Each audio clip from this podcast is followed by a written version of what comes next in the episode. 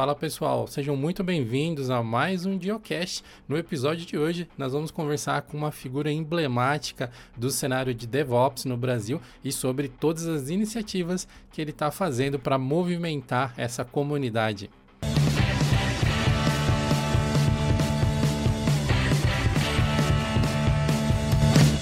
E o episódio de hoje é um oferecimento do CNBox que te permite recuperar o controle sobre a sua caixa postal utilizando diversas técnicas como inteligência artificial, filtros, tags, para que você consiga se livrar de tudo que não agrega, de tudo que não é conteúdo e mantenha a sua caixa postal organizada, limpa e focada em entregar produtividade de verdade. Se você quiser saber mais sobre o Sandbox, basta consultar o link que nós vamos deixar aqui na descrição desse episódio.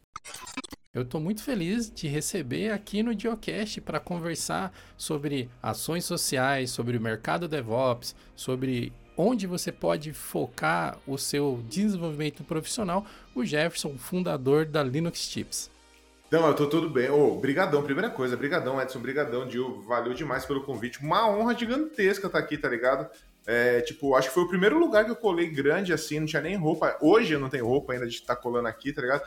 Muito, muito, muito, muito obrigado mesmo. E, e, como a gente tava falando antes de gravar, fazia um tempo já que eu não colava aqui, tava com, com saudades mesmo, assim, manja. São provavelmente os dois caras mais zica que eu conheço em Linux. Duas pessoas que, que arrebentam e que são grandes responsáveis por muito do cenário que foi construído ao longo dos anos de divulgação de software livre, de ferramentas, cada um na sua especialização, mas são pessoas, são duas pessoas muito foda. Salve, mas de minha parte o pessoal vai achar que você é comprado, né? Porque você trabalha comigo, então. Eu tava fazendo as contas aqui, são aí pelo menos uns seis anos, eu acho. E, e, e parece que foi ontem, eu ainda lembro daquelas, daquelas, daquelas conversas, daqueles papos. É que a gente sempre trocou uma ideia ao longo do, do tempo, via rede social, e-mail, Twitter, etc. Então acho que essa sensação de distância ela foi, foi menor. Mas eu te conheci quando você morava aqui no Brasil ainda. Agora o moleque tá, né, tá nas Europa, a gente vai falar um pouco disso também, que é inspiração para muita gente. Eu sei que muita gente se inspira em você, Jeff.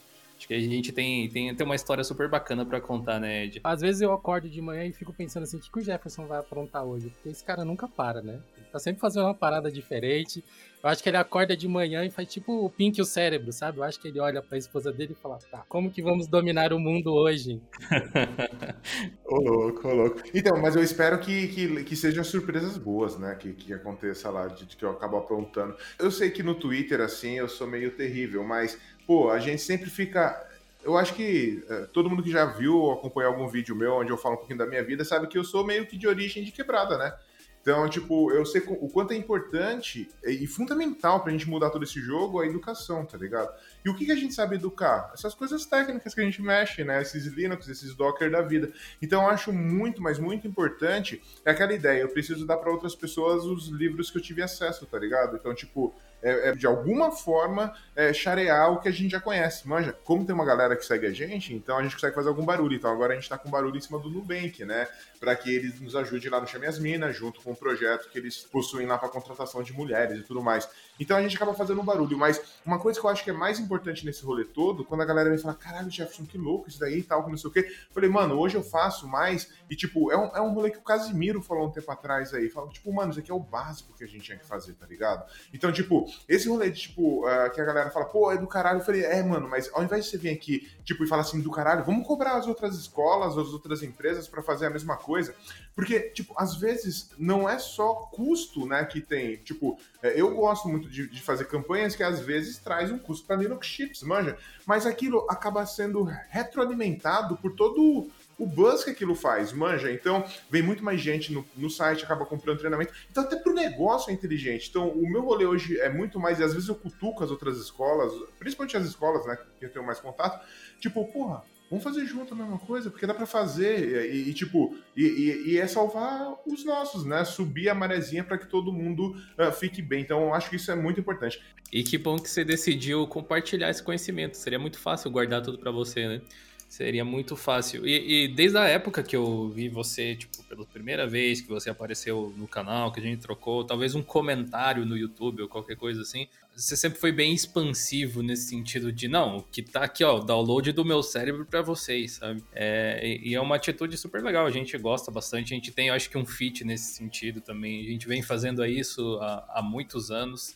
Vai ser bacana entender como que você passou de um estágio para o outro, sabe? Que requer planejamento, requer maturidade também, né? Tem coisas que às vezes a gente não consegue fazer pela própria juventude, por não ter experiência com as coisas. Teve um vídeo que você publicou que para mim foi muito impactante, que é aquele de feirante a milhões de faturamento, cara. Aquele vídeo é, meu, parabéns, cara. Parabéns não só pelo conteúdo em si, porque além da história foda, impactante, a história de superação, tem conteúdo a parada. Quem parar para prestar atenção nas lições, tá ali, vai muito além de dar comandos na, no terminal preto ali. Tem um, um lance de vida para você aprender. Então, cara, eu lembro que você citou P1, stress test, mas, cara, o que que o que foi uma das principais coisas de virada, assim, para você? Quando você olhou e falou, cara, esse Jefferson aqui de agora não é mais aquele lá de trás. Se eu olho da minha. Quando eu tinha os meus seis anos, quando meu pai morreu, pô, ali foi, foi uma coisa triste, certo? Uh, depois daquilo, a gente acabou passando um pouco de dificuldade, porque minha mãe teve que correr numa época, mãe solteira, esse cacete. Então, foi, foi, foi bastante uh, complicado. Depois disso, a minha mãe casou com uma outra pessoa. Então, minha vida melhorou um pouco, tá ligado? Então, tipo, daí eu já senti, porra, olha que diferença. O ponto de, tipo, sei lá, coisas bobas, de comer Danone, tá ligado? Eu não comia, não sabia que era Danone, tá ligado? Então, tipo, isso com 13 anos. E no McDonald's com 14 anos, tipo, a primeira vez, assim, tipo, era de boy, era tipo evento. Então também melhorou muito. Daí depois, quando eu comecei a arrumar meu primeiro trampo, que eu tinha minha grana, que ajudava em casa, assim, de verdade mesmo, pô, melhorou muito, assim. Quando eu saí de casa. Então, eu acho que foram pequenas vitórias, assim. E uma coisa que eu, que eu gosto muito de fazer é, tipo, mano, comemorar os pequenos, os pequenos rolezinhos que acontecem, tá ligado? Então, tipo, se a gente continuar nessa escala, então teve depois, eu fui bombeiro, é, guarda-vidas, né? Mas depois eu comecei a dar aula, depois eu, eu comecei a dar aula na Impacta, tá ligado? Na época, a Impacta era, tipo, é uma escola foda até hoje, tá ligado?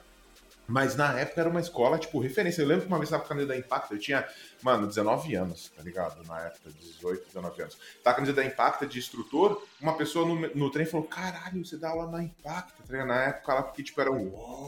Falei, mano, daí eu subia lá, olhava lá no, no 18 da, da, da, Impacta lá onde era 19, onde tinha os laboratórios, eu olhava lá de cima assim, aí os carros, falei, cara, eu tô na Paulista, mano, eu tô dando aula, eu saí de uma realidade que, pelo amor de Deus, Ali eu falei, pronto, aqui já era, mano. Aqui já foi assim o.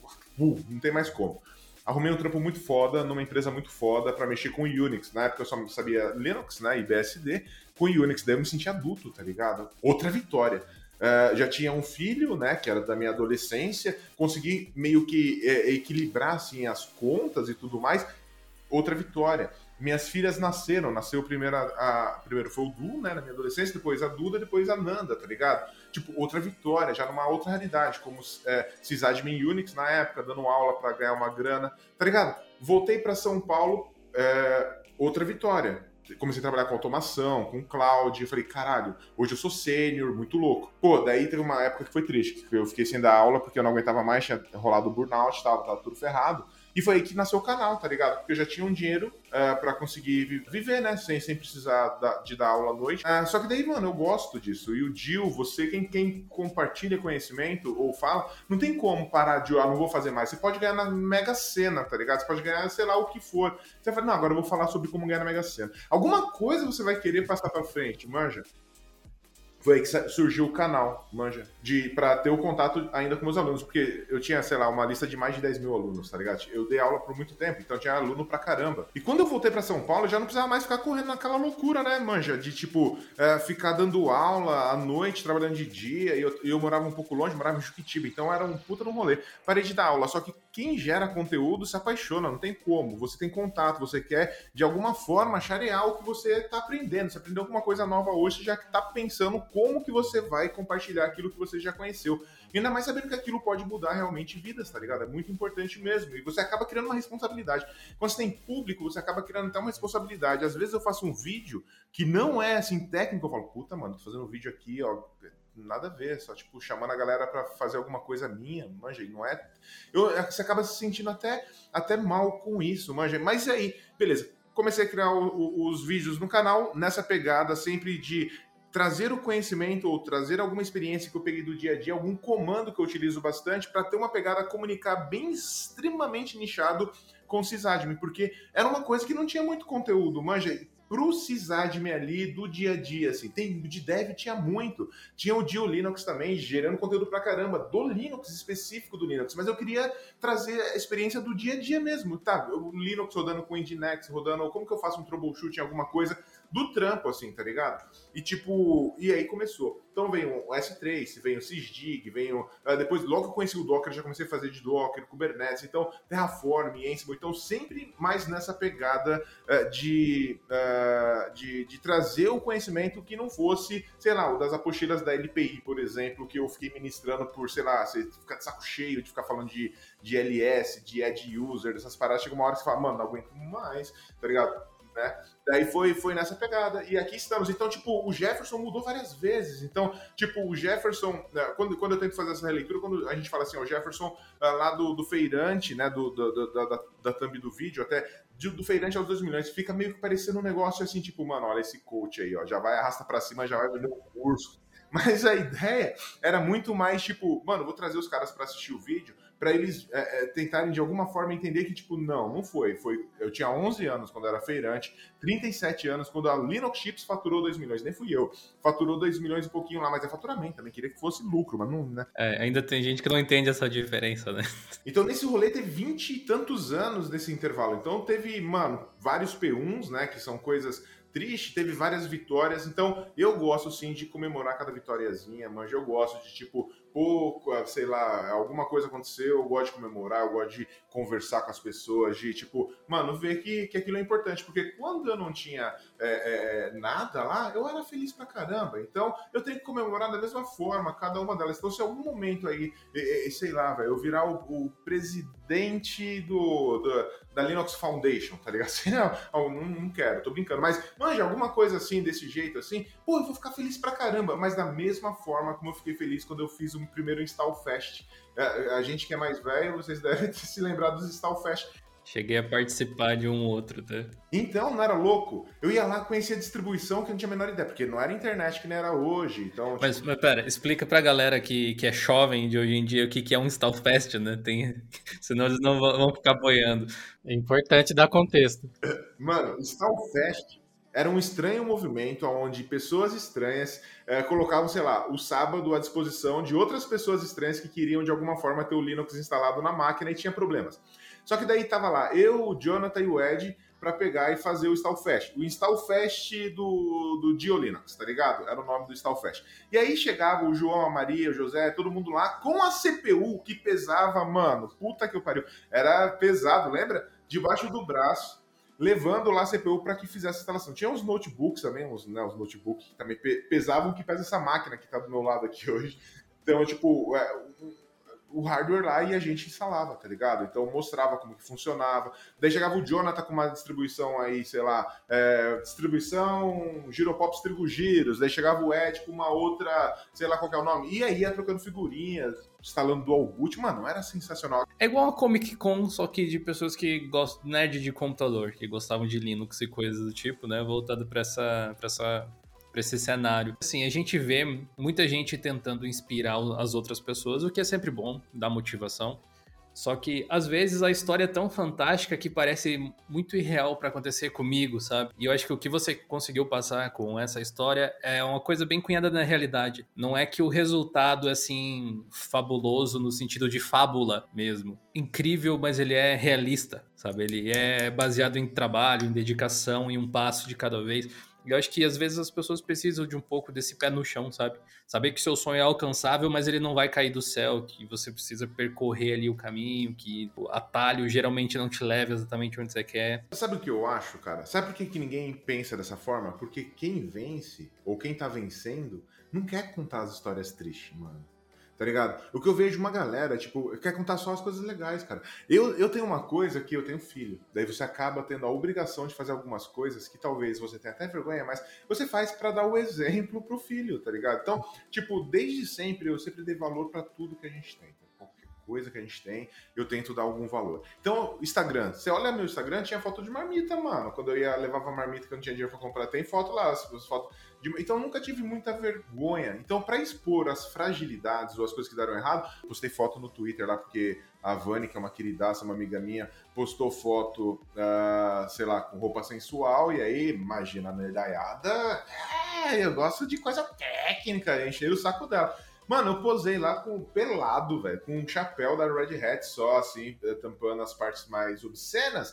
Tipo, manja, é, eu, eu, eu perdi esse negócio de, tipo, é, de ter vergonha da internet. Então, qual que é o meu papel? Mostrar tudo. Então, a, a, a, como que ela é. Então, ali eu fiquei muito à vontade de falar desde o que aconteceu com a minha mãe, por exemplo, ou então das, das épocas que eu não tinha, mano, realmente o que comer. Tem gente que fala assim, ah, não, mas hoje é muito bonito de falar isso daí. Não, mano, hoje, além de ser muito bonito de falar isso, eu não esqueci. Tento ajudar as pessoas que estão nessa realidade ainda, tá ligado? Tipo, a ideia do vídeo foi fazer, contar minha história, mas ao mesmo tempo tem conteúdo técnico ali. Então, tem, tem dificuldade de entender o que é um P1, tô explicando para você na vida real. Tipo, P1 é essa desgraça que acontece na sua vida aqui que você precisa de alguma forma sair disso e voltar à normalidade, manja.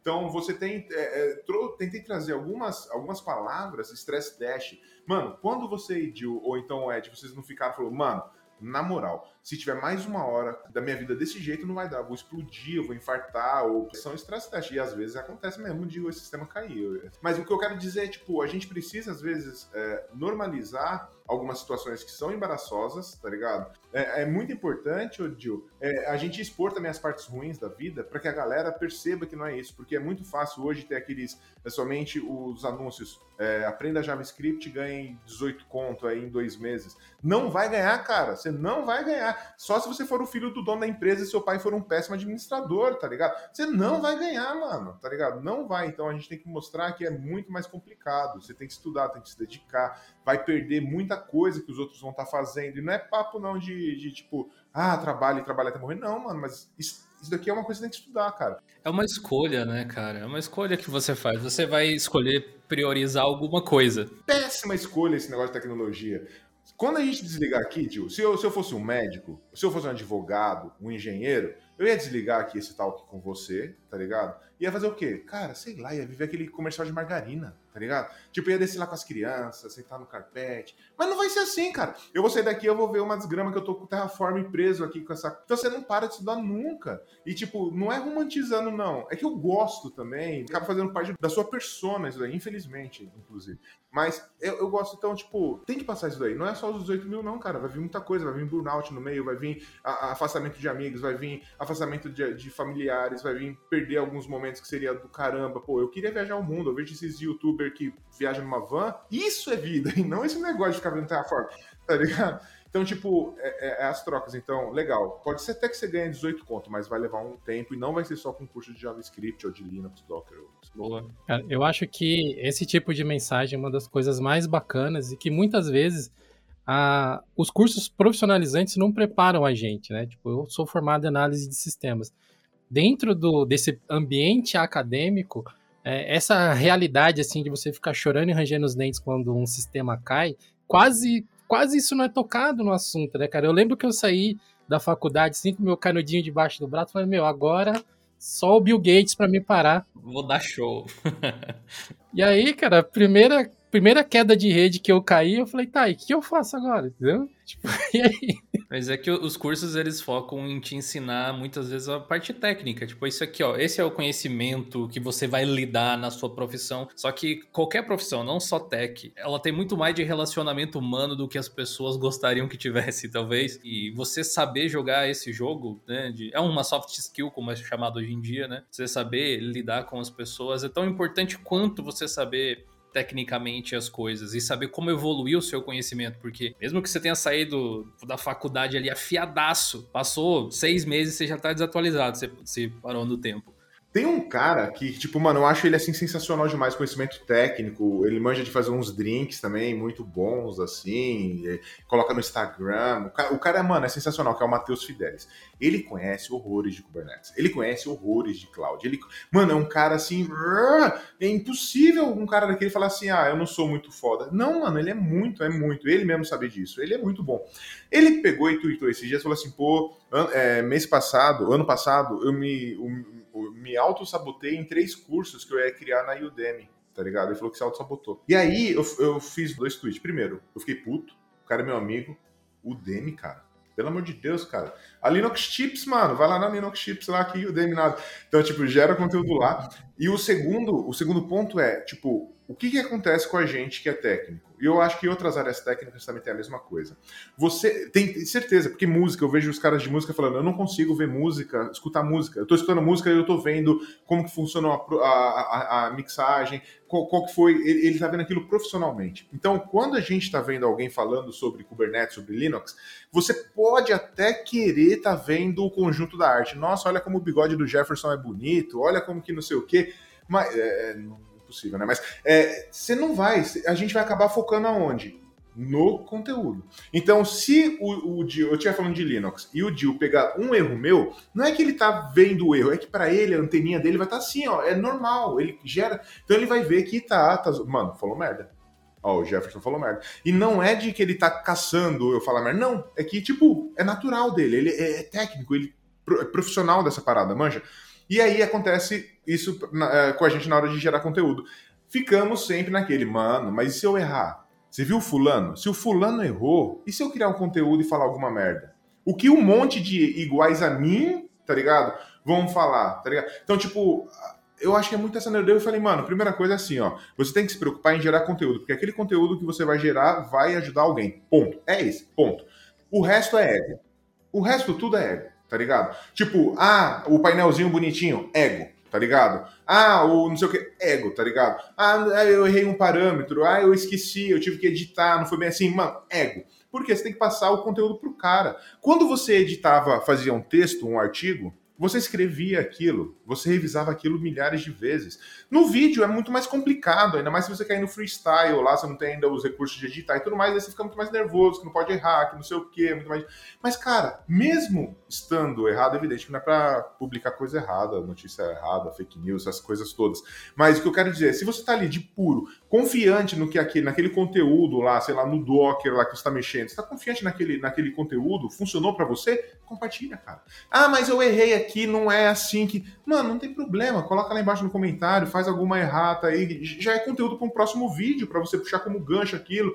Sei lá. Mas faz, tá ligado? Faz, que vai ajudar, não é, praticamente qualquer coisa dá conteúdo. Até quando você erra, dá conteúdo. Entendeu? Porque tem duas situações que a gente pode citar aqui que encaixa com essa história. Um vídeo que a gente fez, acho que há um ano atrás, quase, quando a gente migrou o site do Blogger para o WordPress e a gente teve tipo 90% de queda nos acessos, assim, tipo, destruiu o, o blog em termos de, de, acesso, apesar do conteúdo ter sido preservado, foi um impacto foda, e a gente está se recuperando disso desde então, né, faz dois anos aí que a gente está nessa luta, e uma outra também, ainda nessa pegada de, de errar e conversar e lidar com esse feedback, né, quando alguém vem e te dá uma cutucada, foi um geocache que foi, acho que dois geocaches atrás, foi se você pode confiar nos nossos reviews ou não. Né? Quando a gente se expõe, trocando essa ideia, passando o conhecimento que a gente tem, tentando levar isso para frente, sempre tem a galera que está ali ávida por consumir aquilo de forma positiva, mas tem também aquela galera que está ali só esperando você dar essa deslizada para vir né? Fala, porra, aí ó, o Jefferson falando besteira, ó, o Ed falando besteira, ó, o Jonathan falando besteira, entendeu? E a gente tem que lidar com esses cenários, né, cara? E, e meu, eu tenho ficado muito contente de ver como que tem cada vez mais uma galera de dev, assim, não romantizando a parada, entendeu? Tipo, você citou a Vânia e eu, eu sigo a Vânia no, no Twitter. Cara, é só, só coisa foda que essa mina posta, cara. Eu gostaria de conversar com ela aqui qualquer dia. ela é zica, ela é zica, ela é zica. Imagina, pra ela é muito mais complicado, né? Porque você sabe, na a área de, de, de tecnologia é muito complicado para mulher, né? É, infelizmente. A área de games é muito complicado para mulher. Então a internet no geral, é muito complicado para a mulher. E tem a postura que a Vani tem, eu, eu sou fã dela, eu vivo falando isso, eu acho ela muito zica. E trabalhar no Stack Overflow, que é tipo, sem ele eu não sei viver, tá ligado? literalmente, literalmente. O cara é formado em programação e pós-graduado no Stack Overflow, né? Eu acho que toda empresa tinha que dar um dinheirinho pro Stack Overflow, porque é quase que um, um sênior, tá ligado? Da equipe, onde você vai, ô, oh, tô com esse problema aqui, me ajuda aqui rápido. Tem mais uh, cross-sourcing lá do que as empresas imaginam, com certeza. Uh, Jeff, sobre o, o canal em, em, si, eu vejo que você tem um tem uma pegada bem específica na hora de passar o conteúdo, desde, desde o começo, assim. Eu, me chamou a atenção os primeiros vídeos que eu vi seus, que era Tipo, você atrás, gesticulando pra caramba, passando uma energia, assim, todo, não tem como não assistir um vídeo seu, não sair, tipo, pilhadaço, querendo destruir tudo, assim, sabe? Querendo mudar a sua vida para melhor. Uh, e uma das coisas que me chamou a atenção era na forma de apresentar que você colocava o terminal, assim, na frente, né? E aí aparecia atrás, olha, dá esse comando assim, faz assim, faz assado e tal, ensinava a galera a construir as coisas com o tempo, essa parada mudou um pouco, ainda assim, ainda que tenha mantido uma certa essência, né? Eu queria saber como é que foi a, a tipo, a sua ideia inicial para começar a fazer daquele jeito, depois mudar para o formato que tem hoje em dia, se você se inspirou em alguém que se acompanhava, alguma coisa assim. É, primeiro, da influência. Sim, tem influência.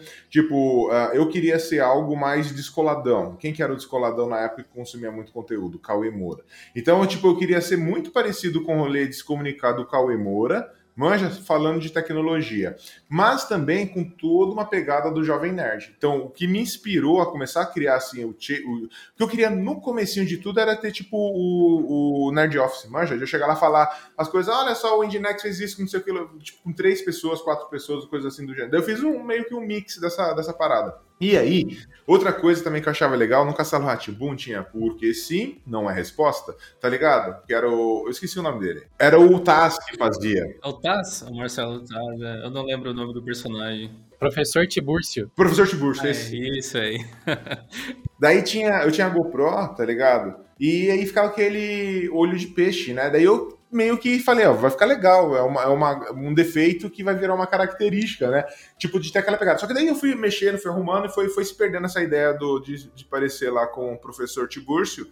Mas a pegada de, de parecer com o Cauê Moura continuou. E é, é, mais ou menos do jeito que eu falo, assim, tá ligado? Então, tipo, não, não precisou de muito, assim. É evidente que eu, eu não, não, fico gritando o tempo todo, né? Antigamente eu gritava até mais nos vídeos, mas eu falo mais baixo. Mas é, eu acho que foi a principal uh, inspiração. Do terminal na frente, Cara, todo mundo fala isso, mas oh, dá maior trabalho de fazer isso. Porque o que acontece? Você tem que saber a linha de, do o que vai estar tá acontecendo ali na, na, na, porra do terminal, né? Porque eu tava falando na câmera e o terminal tava só acontecendo aqui na frente. Então o que, que eu fazia? Ou eu gravava o terminal primeiro, tá ligado? E depois fazia a voz e meio que o notebook aqui do lado assim, ah, agora essa parte. E não sei o que, mas tá ligado? Tipo, de alguma forma que não desse. Ou então fazer o contrário. Tipo, se era um assunto que eu tava confortável, eu ia falando e depois eu saía assim gravando o terminal. Conforme eu vou falando, eu vou executando aqui os comandos, tá ligado? Só que esse flow, oh, vocês estão ligados, é um trabalho.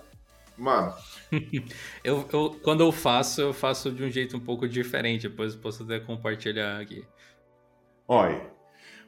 Era, mano, era ruim porque eu pegava, tipo, o vídeo da GoPro, pegava o áudio de um gravadorzinho que eu tinha, que eu pegou, comprei o microfone errado, daí por isso dava aquele eco desgraçado. O microfone era bom, mano, era o Yeti, Blue Yeti. Só que eu usava ele longe, menor ideia do que tava fazendo, tá ligado? Bem.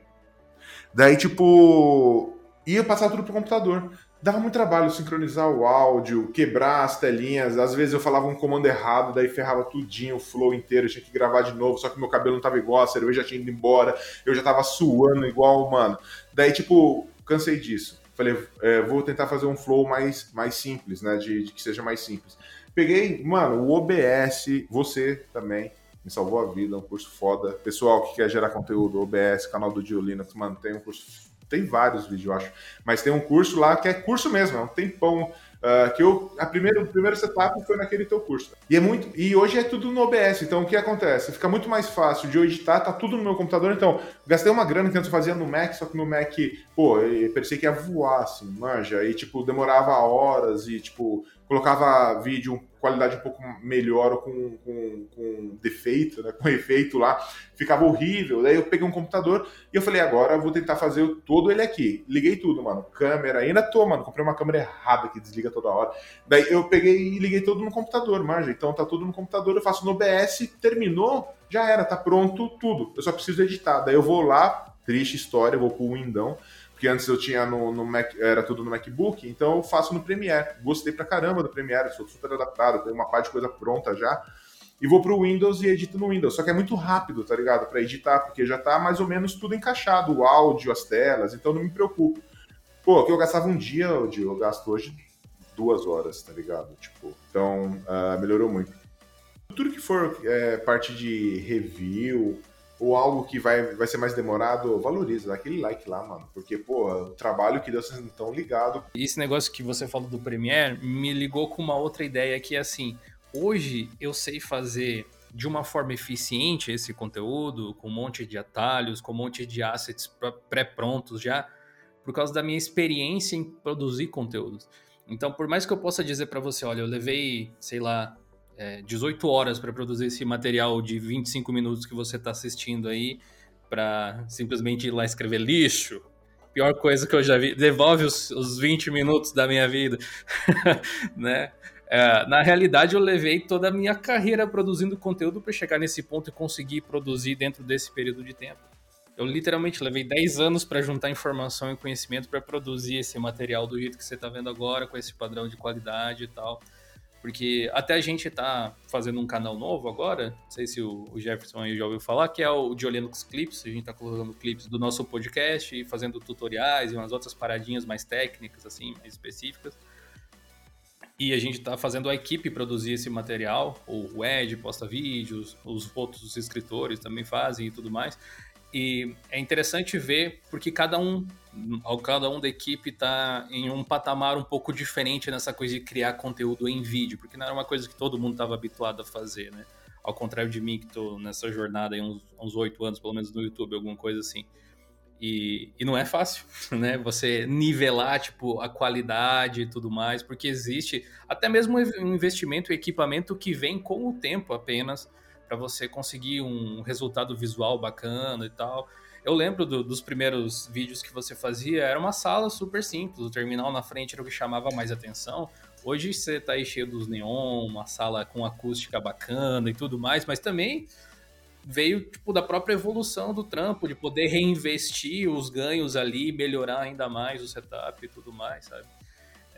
É, é, um, é um trampo, assim, digníssimo. E ainda o que você faz aí, no fim das contas, ajuda a galera a ter emprego ou a manter o emprego, às vezes também.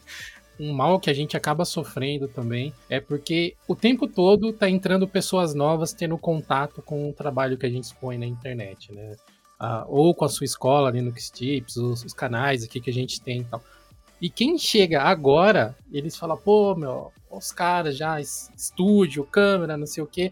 E aí, quando dá essas deslizadinhas, a pessoa esquece de, às vezes, ir lá no histórico do YouTube, ver o primeiro vídeo lá atrás e ver que era gravado, sabe, com a câmera do notebook ali, porque não tinha o que gravar, então era o fone de ouvido do celular fazendo vídeo e tal. Eu fa faço questão de deixar o primeirão, o primeiro vídeo, os primeiros. Meu primeiro vídeo era gravado, tipo, num laptop, só tela, assim, não tinha facecam, não tinha nada. E o áudio era gravado com o meu Galaxy Ace, aqui, ó. só uma chiadeira do caramba e tal. Um videozinho de dois minutos de um joguinho qualquer lá. E... Mas começou, né? Se fosse, se fosse hoje, é, é, tem essa parada também, eu acho que o Jeff falou ainda, a gente tem um senso crítico que vai mudando ao longo do tempo. Hoje eu olho para aquilo e penso, isso tá tão ruim que é até vergonhoso para mim, sabe? Mas se eu não tivesse tido a coragem de dar aquele primeiro passo lá atrás, talvez eu não tivesse chegado a, até aqui, sabe? Vamos imaginar o Ronaldo, o, o, não vou falar o sobrenome, é o único Ronaldo que jogou no Corinthians, que é o goleiro do Corinthians. Todo mundo vai achar que é o Ronaldo camisa 9, não, é o goleiro, tá ligado? É o único Ronaldo. O pessoal fica colocando sobrenome no goleiro do Corinthians, que é o único Ronaldo, é o maior, tá ligado? Tipo, o que, o que acontece com o cara? Você acha que, tipo, sempre foi, tipo, as defesas que ele fazia lá no comecinho era daquele jeito? Você acha que, tipo, voltando mais ainda, será que, tipo, ele andando, os primeiros passos caindo, tá ligado? Será que o Ronaldo, na, no ápice da carreira dele, como goleiro, pulava de um lado pro outro, ele ia ter vergonha de ele aprendendo a andar, dando os primeiros tropeços, ou então aprendendo a colocar a luva. Mano, isso daí é aprendizado pra caramba, né? A gente, mais uma vez, que, cara, tecnologia, a gente, tecnologia, tem algum, alguns. A gente, o ser humano no geral, mas da gente achar isso daí, né, cara? Tipo, ah, porra, mas olha como que é horrível esse meu vídeo aqui, que vergonha, cara, eu tava aprendendo. E, tipo, que nem você, olha, olha o jeito que você criou o vídeo. Tá, tá, ligado? Tipo, usando um celular para gravar o áudio, usando o notebook, só fazendo o screen do, do, do, notebook, manja. E aí, gerando conteúdo. Os outros, depois desse vídeo, provavelmente vem o vídeo seu para ensinar coisas que também a qualidade técnica era a melhor possível naquele momento. Mas se você olhar hoje, vai ser triste. Mas eu, eu acho que a gente tem que olhar muito mais assim com, com tipo, mano, olha que orgulho esse negócio que eu fiz. Manja, tipo, é, porque é vitória, né, velho?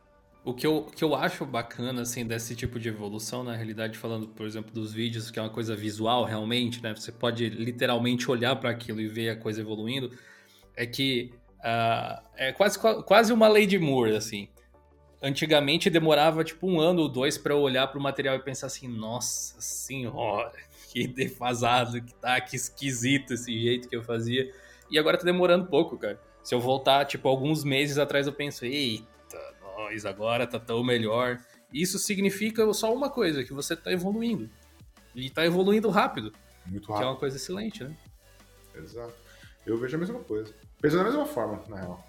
Cara, acho que a escala ajuda também, né? Porque quem tá começando ainda tá se preocupando com, com muitas coisas que vocês, como criadores de conteúdo, profissionais experientes, vocês já passaram disso aí, entendeu? Vocês, vocês é, é, o que o Jefferson acabou de falar, vocês já não estão mais olhando para o conteúdo em si apenas como um consumidor. Vocês estão olhando o conteúdo e estão debugando aquela, aquela parada já. Vocês já estão pensando no, no, posicionamento, no que, que a pessoa fez, o que, que ela poderia ter feito e no que, que vocês fariam, talvez, se vocês estivessem no lugar, né? Eu sou sysadmin também, né? Eu fui administrador de rede Linux, assim, por, tipo, 10 anos. E às vezes eu vejo o conteúdo do Jefferson e falo, maluco, nem no meu melhor dia eu fazia o que esse cara faz. então, assim, sempre tem um ponto onde você pode melhorar. Eu acho que essa é a mensagem, cara. Você sempre tem o um passo seguinte a dar e você não pode desmerecer quem tá uns passos atrás. Meu Deus. Você tem que puxar a pessoa para cima, você tem que puxar a pessoa na direção certa, né? E... Oh, que foda eu poder estar aqui com você trocando essa ideia, escutando isso, mano, muito louco. Mas uma coisa que é muito legal de falar assim, ó, tanto eu como o Jonathan, tenho certeza que o Jonathan também faz a mesma coisa. É, se eu tô lá digitando, eu até fiz um vídeo para falar sobre isso, que no vídeo nada é como, como parece que é, tá ligado? Tipo, é, a gente tenta reproduzir o máximo ali do que é, mas não é tudo ali não. Tem comando que você esqueceu, tem comando que você falou errado, teve o teste que você fez deu errado, você precisou voltar tudo do começo. Quando a galera acaba vendo, fala, mano, como que ele consegue fazer isso daí assim, direto? Não, porque às vezes na edição eu tô aqui, mas tá ligado? Tipo, já 20 minutos depois aquele frame de um pro outro. Então, tipo, é, é, isso que é um pouquinho também, que é, voltando aquele negócio que a gente tem que falar, tá ligado? Tipo assim, não, mano, eu erro muito, tá ligado? Porque senão também, ô, Ed, quando você chegar perto de mim, a gente estiver fazendo um pair programming ou qualquer coisa assim, tipo, brincando junto, você fala, caralho, o Jefferson é tosco, mano. Olha só, ele tá, tá demorando pra digitar, que não sei o quê. Porque fica com aquela sensação de, tipo, do vídeo que tá lá, que, tipo, ó, oh, tudo é perfeito. E não é, mano, não é. Eu todo dia abro pra perguntar coisas ridículas pro Google de Kubernetes e Docker, que é um negócio que ah, Terraform, que eu falei que eu vou ter que sair daqui, vou. vou... E, tipo, é, é, o tempo todo. Então a gente tem que parar com essa, com essa jornada do herói aí que, que eu acho que mais atrapalha, tá ligado? Do que ajuda no problema. É, uma das maiores lições é não compare o seu bastidor com o palco dos outros. Isso pode te desmotivar. Nossa, que sensacional. Eu acho que é perfeito isso daí. É perfeito. Não compare mesmo, porque o que você está assistindo ali não é, não é o show já pronto, depois de ter ensaiado milhares de vezes. Pô, sensacional mesmo. É, resumiu esse rolê todo. Então não adianta, tipo, é, eu sou tosco em várias coisas. É, tipo, eu fiquei com uma vergonha do meu filho, tá ligado? Comprei essa máquina aqui, vamos montar. Minha primeira live na Twitch, seis horas para montar a máquina. Eu procurando um HD da máquina, é, e era um chipzinho, não tinha a menor ideia do que é aquela porra, onde ligava, nem nada suei e os caras zoando, né? Tipo, dando até dica para queimar os bagulho. Mano, internet, ó, parabéns vocês aí, ô, do chat, vocês são demais. Tipo, me ensinando os bagulho errado mesmo, pra, pra ferrar tudo. Daí, é, beleza, montei. Aí eu falei, ô filho, você é louco? Você não tá trabalhando com computador não tempão. Daí, beleza, vamos instalar o Linux, tá ligado? Daí, porra, o Jefferson, Linux Chips, daí meu filho, ô, é meu pai, você manja muito de Linux. E eu começo a instalar, velho, perdido. Mais perdido do que arroz da boca de banguela totalmente perdido. Não sabia qual era a melhor distribuição, tá ligado? Mas fazia muito tempo tava, desde 2012, 13 com o MacBook, tá ligado? Então, tipo, não sabia mesmo. Falei, ah, vou, vou voltar para que eu tinha antes, que é, era o, o Mind, tá ligado? Não gostei, tá ligado? Daí fui pro Ubuntu. Fedora, cara, eu coloquei horrível, inclusive. Tipo, várias distribuições. É horrível, a minha opinião, mas não é que, tipo. é tipo, não é um mau problema. Daí, e fui testando vários, tá ligado? O Arc Linux, é, eu achei um absurdo aquela instalação. Falei, não é possível, Linux. Vamos lá, 2022, mano, a gente pode mais. Daí, tipo, o Manjaro, gostei pra caramba. Teve um monte de coisas assim, tipo, que eu fui testando, testando, mas só que quando, ia, quando ele falava assim, pô, esse aqui não tá funcionando o driver uh, wireless aqui, tá ligado? Daí como que faz? Eu falei, não sei, Eduardo, tá ligado? Tipo, eu não tenho a menor ideia, vamos pesquisar qual que é. Mas como assim você não sabe subir um módulo? Eu falei, sei, pô, é mod prob, eu subo, mas qual módulo? Como? O que que fazer? Eu não tenho. O que que usa hoje? É o é, é, WPA suplicante que tinha na minha época, que fazia o Wi-Fi? O que, que que, que usa hoje? Eu não sei, cara. Então, tipo, manja, você passa uma vergonha pro meu filho mesmo, cara. Ele falou, mano, você é a farsa, tá ligado? Você não manja nada de Linux, tá ligado? Tipo, não é possível. Cara, mas é isso, eu não sei mesmo, tá ligado? Até hoje mesmo. Vezes... Cara, esse exemplo é muito interessante porque as pessoas. É, é um, uma briga que a gente compra tentando explicar para as pessoas o que é Linux, que é uma coisa tão abrangente que simplesmente não tem como você saber tudo que é possível.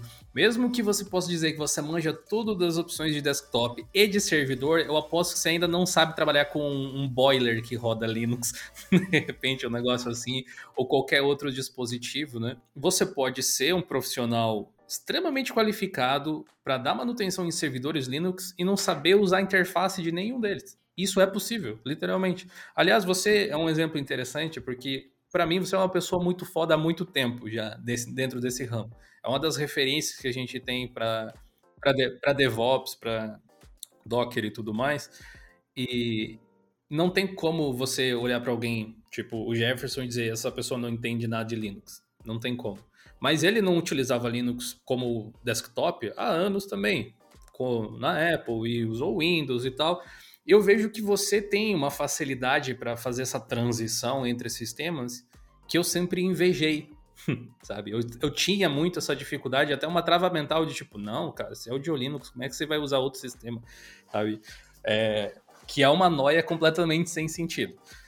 E eu gostaria de saber como é que você se posicionou ao longo da sua carreira mentalmente em relação a essas coisas, porque a comunidade de software livre, em particular, ela tem uma tendência a ser meio, assim, é, ela, ela, meio que tenta sobrepor a filosofia em cima da própria tecnologia, vira uma mistura do caramba, e tem gente com intenções para todos os lados que muitas vezes não tem nada a ver com o computador, sabe? Então, como é que você lidou ao longo da carreira com essas coisas? É, o resumo da ópera, assim, fiquei velho. É, esse daí é o resumo. Eu usava uh, Slack, odiava a galera do Debian, mano tá ligado? Pra mim os caras eram tipo, mano, são tudo burro, cara. Como vocês não usam Slack, não sei o que, bababá. Nos Fast, mó briga, nos RC, mó briga. Uh, comecei, uh, cresci um pouquinho, fiquei mais adultinho. Comecei a ver, vi o DPKG, o apt-get, falei, mano, falou pro Slack. Aí eu comecei a brigar com os caras do Slack. Falei, mano, não é possível. Então isso daí eu acho que vai é normal os caras meio que ficar alfinetando. Um tempo atrás, teve, teve, um, teve uma pessoa uh, que, que gera conteúdo também e meio deu uma alfinetada assim, falou, ah cara, canal de Linux e usa Premiere. Eu acho um absurdo. Que não sei. Mano, como assim, cara? Você tem que. Por que, que é um absurdo? O conteúdo não tá legal? Por conta de ser no Premiere estragou alguma coisa do conteúdo? Mano, eu acho é, justo a gente utilizar a melhor ferramenta para aquela coisa. Eu não tem problema nenhum hoje de colocar minhas coisas para rodar na Azure. É o Microsoft lá, se tiver tá rodando bem lá, eu gosto do Kubernetes lá, vou rodar lá, tá ligado? Não tem problema. Então hoje é, eu tento até passar, e eu sou chato nisso, quando alguém me pergunta, fala assim: ah, você tem o Windows, ah, o Windows, mano, e aí? Qual que é o problema, tá ligado? Tipo, é, é um. É uma máquina, um sistema operacional, é, um, é, um, é uma. Eu não gosto de usar o Windows como sistema operacional, porque eu sou burro, não sei usar o Windows. Ponto. Não sei. Eu sei trocar papel de parede, mas não sei adicionar um usuário no Windows. Não sei fazer nada, tá ligado? Então eu sou burro. É isso. No macOS, gosto pra caramba de mexer. Eu trabalho o dia inteiro com macOS. Meu, meu computador da firma é um macOS, tá ligado? Então, tipo, você conhece, eu conheço tudo do macOS mais do que do, do próprio Linux, como usuário. Agora, se eu preciso mexer em alguma coisa no sistema do macOS, sei lá, preciso mexer em kernel, módulo, uh, sabendo o detalhe file system, não sei. Agora me dá um Linux, me dá um Linux preto e branco, né? A tela preta, terminal. Mano, eu, não é que eu, eu sou muito bom. Imagina você ficar 20 anos usando isso todo dia, trabalhando com isso. Então chega uma hora que muita coisa você, tipo, é que. Eu nem sei se eu sei, eu faço. Mas tem muita coisa no Linux que não tem a menor ideia. Eu já mexi com asterisco lá atrás. Você me dá um asterisco, não sei nem configurar hoje isso, tá ligado? Eu trabalhava na, na local web, uh, eu cuidava do, do, e-mail da local web, era tipo 4, 5 milhões de conta. Postfix, Dovecoach, comia com farinha. Eu sofro, você vai me dar alguma coisa hoje para fazer isso daí? Eu tenho um curso lá da Linux Chips de Linux, daí o que acontece? Eu faço com o Gleidson, do Guia Foca.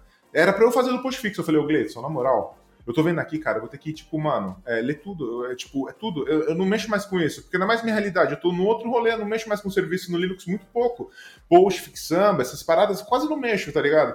Então, tipo, eu vou ter que aprender tudo. Você tá quente, porque é a consultoria dele e tudo mais. Então, tipo, eu conheço muito de Linux e talvez nada de algum assunto do Linux. Então, quando eu faço entrevista, o cara vem falar assim, é, e Linux? Mano, sou top of mind de Linux. Eu sou o melhor do mundo. Caraca, isso é mesmo. É, e, tipo, tem alguma parte do Linux que você não conhece e precisa melhorar? Ah, pensando aqui, não. Falei, caralho, mentiroso, velho. Tipo, você pode até conhecer, só porque tá mentindo pra mim aqui, não vai, velho, tá ligado? Não é possível. Sim, total, cara. É isso aí que acontece em absolutamente todas as áreas, assim. Como a gente tenta ser um projeto de abrangente, a gente tenta até. É que assim, o nome joga contra, né? Inegavelmente, de Linux. Mas é uma coisa que, que, acabou sendo criado lá, mas a real é que a gente tenta levar tech para frente com um enfoque muito maior em Linux e open source do que outros canais de mídia tradicional fariam. Uh, porque é uma coisa que a gente gosta, a gente simplesmente curte esse assunto. E do seu tamanho ainda eu não conheço outro, né? Se você olhar o tamanho do seu canal, que é especializado praticamente software livre uh, e Linux, mano, é gigante seu canal, velho. E a gente vem utilizando esse negócio de usar o Premiere, por exemplo, que heresia, né, seu Jefferson?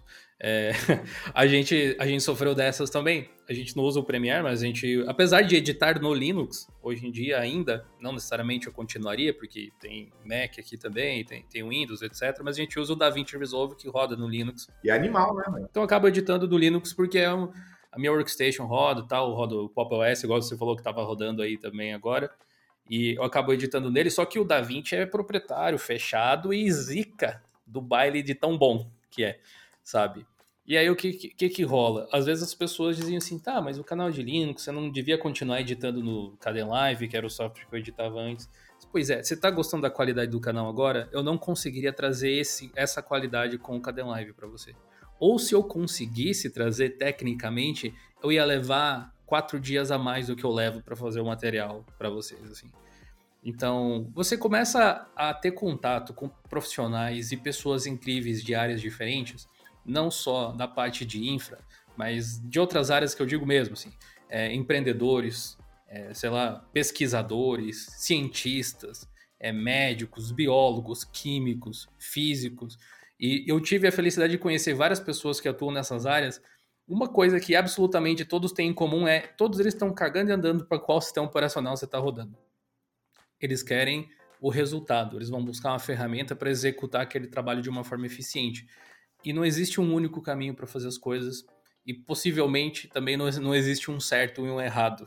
Existe um que funciona e um que não funciona.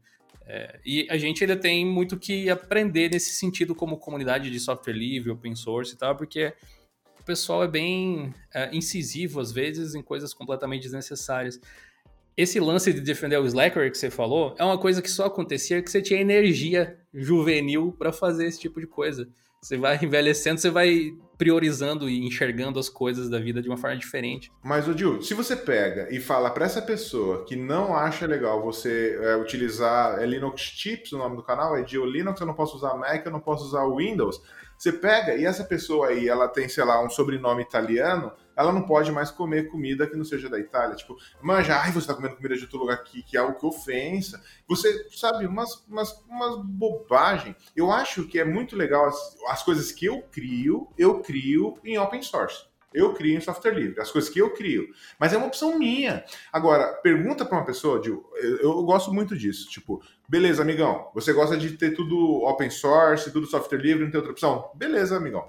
Um ambiente seu com Kubernetes de, de adulto, eu tô falando assim, você trabalhando, adulto, não nesse bagulhinho seu aí, você fica, ah, tá brincando aí de Tetris. É, é fácil ser o open source full aí, se você só usa o navegador para acessar a rede social. tá ligado? Quero ver você lá, mexendo em tudo. Vai monitorar lá, escolhe solução open source e software livre. Não vale usar um Datadog. Se você vem falar para mim que vai usar um Datadog ou qualquer solução assim, você, mano, é poser, tá ligado? Você é sei lá o quê. Então, tipo, você vem meter o bendelho nas minhas coisas e, tipo, cacete. E eu peguei gás com esse cara até. Falei, mano, na moral, você foi totalmente deselegante. Porque, tipo, o que, que tem a ver? Tá... E aí começou, não, porque a filosofia. Que filosofia, mano? Vai ver o que eu gero em relação ao software livre. Pra comunidade software livre, você tá me enchendo o saco que eu uso Windows, cara. Que eu pago Premiere. E se eu pagasse o, o do, do Linux, o, o, o da 20, o da. Mano, a, a, tem a opção dele que é a paga, que é onde você tem os plugins e tudo mais. Estaria ok se eu pagasse pro. E, e você está tá sabendo o que aquela organização faz, o que, que ela ajuda no projeto software livre. Você está você só está enchendo o saco, só está criando barulho, sabe? Parece espuma de cerveja, só, está atrapalhando, manja. Porque, tipo, fica é, preocupado com o conteúdo que eu estou passando. Pô, você ficar me enchendo o saco porque eu falei que a parede é preta e ela não é preta, ela é um tom de cinza. Poxa, bicho, eu tô falando aqui sobre, sei lá, Linux, tá com tempo vago, chato. Uma coisa, Jill, é, e Ed, tipo, mano, eu acho que a gente, enquanto gerador de conteúdo, a gente tem que ficar mimando muito os caras, tá ligado? Toda hora. Ô, me dá um like, ô, me dá não sei o quê. Caraca, você não gasta nada, bicho, para fazer isso daí. Se você gostou, dá esse like, não precisa nem pedir para você. Nas lives, ô, ô Jill, é, é, porra, Mutirão DevOps. Trouxe um cara do MIT, cara tá ligado? Pra dar a palestra lá, ensinando uma parte de coisa. E o que a galera ficava falando? Jefferson, cadê a lista? Jefferson, cadê a lista? Que lá no final tinha que assinar a lista, tinha um, pra ter o certificado no final tal. E os caras queriam assinar a lista pra sair fora. Já faz duas horas de talk. Mano, uma hora eu pedi licença lá pro Yuri. Falei, o pessoal, é o seguinte, mano. Vocês são, puta, Caralho, cara. Tipo, aqui tá pra aprender. O cara tá, vem lá da casa do cacete, tá ligado? Pra trazer conteúdo para você. Um sábado que ele podia estar com a família dele, lá em Boston que ele mora, um fuso totalmente arrebentado. E vocês estão aqui falando o quê? A lista. Falei, mano, vaza daqui, velho. Não vai ter lista nenhuma, não. Quem tá aqui pela lista, pode ir embora, mano. Vaza. Não tava pelo conteúdo, né? Pelo amor, cara, e que falta de respeito, Jonathan, com, com um cara que tá lá palestrando. Poxa vida, você tá falando pro cara assim, ó, beleza, tô nem aí pro que você tá falando, eu quero assinar e quero, quero ir embora. Pô, mano, tenha, tenha respeito. Então, eu acho que a educação que a gente tem que passar é nesse rolê. Tem que ensinar a pessoa a trabalhar nessa comunidade, a, a usar a comunidade. Muitas pessoas que estão entrando agora na comunidade de software livre, comunidade de DevOps mesmo, acham que a comunidade é para uso, é como se fosse a biblioteca da cidade municipal, vai lá e usa. Não, mano aquilo só funciona se for alimentado. E para você entrar nessa ciranda, para você entrar nesse carrossel, tem que entrar naquele no, no, ponto que todo mundo tá girando. Você não pode chegar lá e, tipo, meter o, dedo, o bem dele, ou então achar que eu tô fazendo. Não tô fazendo favor nenhum para você, cara. O YouTube não me deixa rico, cara. Desculpa falar para você. O seu view, mano. tipo assim, ó, precisa ter mil pessoas de você para eu ver um dinheiro. Um centavo de dinheiro, tá ligado? Então, tipo, é, eu acho que tinha que valorizar um pouquinho mais quem tá gerando conteúdo, manja, porque às vezes eu vejo, tipo, tem muito na, na Twitch, a galera não tem condição ainda de ter um setup da hora, às vezes fica travando a internet, o microfone, e, e a galera do chat só fala isso, mano, só enche o saco do cara, fala, cara, mano, tenta pegar o conteúdo do cara, manja, tenta absorver, o cara tá aí na boa te dando. Se não quer aprender esse conteúdo, vai pra outra coisa, tá ligado? Vai ver outra coisa, mas e hoje, com tanta gente criando conteúdo e tal, e depois de tantos anos de YouTube, de existência da plataforma YouTube, realmente o, o sarrafo de qualidade ele foi jogado lá para cima. Tipo, você precisa ter muito mais do que você precisava lá em 2010 para parecer ok, visualmente falando, microfone e tal. Então, existe esse fator. E tem toda uma geração de pessoas que só entrou na internet depois que já tinha uma galera criando nesse nível de conteúdo. Então, eles não têm noção do que é sair do, de uma época onde você tinha que alugar um servidor para subir um vídeo, se você quisesse compartilhar um vídeo com alguém ou fazer algum peer-to-peer -peer da vida para você ter uma plataforma. Tipo, tipo, eles têm direito de ter, não é uma coisa que, que é um serviço que alguém promove para eles que depende de um trabalho de outras pessoas. É tipo o lance do Linux Chips e você se apegar no nome Linux, ah, porque você não pode fazer o conteúdo, não posso abrir o terminal no Mac para fazer, te mostrar como é que funciona o negócio. O negócio é assim, se fosse abacaxi chips, o conteúdo ia ser o mesmo sabe? Não importa o que tá ali no nome, o que importa é o conteúdo. Se, se fosse assim, sei lá, a Apple não podia vender celular, tinha que vender fruta, sabe? É, é, mas quem não, quem, quem não consegue embarcar nessa lógica mínima, a gente tem um problema um pouco mais profundo do que simplesmente isso, sabe? É uma coisa meio inerente à sociedade, o que nos leva àquela habilidade aquela skill social que eu tinha falado, de você ter que aprender a caminhar por esses caminhos meio tortuosos, muito mais do que saber tecnicamente as coisas para poder ser bem sucedido. Uma coisa que é, que é muito mais ainda é, sensível na nossa área, porque a gente está atuando numa área de software livre, que a comunidade é muito importante, porque sem a comunidade não tem nada disso. Né? O que eu quero é passar assim para a galera que está chegando agora, saiba que quando você está executando alguma coisa, está no projeto, que alguém fez um, um, script, alguém fez uns terraforms da vida, alguém fez qualquer coisa que é para a comunidade e aquilo não está legal, antes de você criticar, veja se você consegue consertar tá ligado? Porque a comunidade, ela só funciona assim, ela, ela, é viva. Então, tem, tem coisas que pegam no livro do Kubernetes que tá lá no GitHub e falam assim, porra, Jeff, está errado isso aqui. Pô, mas por que você não já corrigiu? Tá lá no GitHub. Então, a gente precisa entender esse, esse como que funciona a comunidade. Depois você vai entender Terraform, Kubernetes e por aí vai, manja. Mas antes, tenta entender como que funciona essa comunidade, porque assim, se você vai trabalhar em, em, em vai, uh, em alta performance, ou então nas empresas de internet, aí, né, nessas vaguinhas que todo mundo quer trabalhar e tudo mais, você tem que ter uma coisa na cabeça, você vai ter que ter empatia, você vai ter que ter, é, vai ter que saber como trabalhar em comunidade, estou falando em software, quando um vai fazer um push, o outro vai fazer o review, como que funciona toda essa dinâmica. Você vai saber que o problema do, do, projeto não é um problema do Jonathan, é um problema do projeto, então todos têm que consertar. E vai ficar muito mais fácil a sua interação, porque você vai ser muito mais respeitoso quando você vai chegar a perguntar alguma coisa para alguém. Você vai saber é, é, como, é, literalmente, como é, chegar e como sair, manja. E não somente usar a comunidade como se fosse uma biblioteca, vai lá, pego e vou embora, manja. Cara, a gente vê muito esse comportamento no nosso fórum, né, o de Linux Plus, que é um, um ambiente totalmente aberto para qualquer pessoa de qualquer nível tecnológico chegar lá e tirar suas dúvidas, ou pelo menos tentar né, encontrar uma solução para suas dúvidas. E não só de Linux, né? A gente abriu bem o leque nesse sentido. E muitas vezes as pessoas, elas meio que acham que é um esquema de suporte, né? Tem esse problema aqui, como é que eu resolvo? E, não, peraí, bicho, não é, não é bem assim primeiro você tem que explicar qual que é o seu problema para ver se existe alguém aqui que pode te ajudar. A gente sempre vai tentar te ajudar. Na vasta maioria das vezes, a gente, quando a gente não sabe, a gente sai catando informação pela internet, faz um puta debug para tentar ajudar as pessoas. Só que às vezes já começa com já começa com uma pegada meio estranha, porque a pessoa acha que você, né, que é um fórum de suporte, obrigação de responder. E não raro, né, como a gente já, já tem uma comunidade que é bem forte, que fala, bicho, não, né? Baixa a bola, volta um passinho para trás, vamos começar de novo. Uma coisa que você falou do fórum, e olha um erro de, de como atuar na comunidade, que tem muito, né? Você vê no fórum, uh, por exemplo, eu vou lá no, no fórum do GeoLinux, posto um, um, problema que eu tive, né? E postei. Uh, passou alguns dias, eu resolvi esse problema. Eu não voltei no fórum para mostrar que eu arrumei, como que eu arrumei.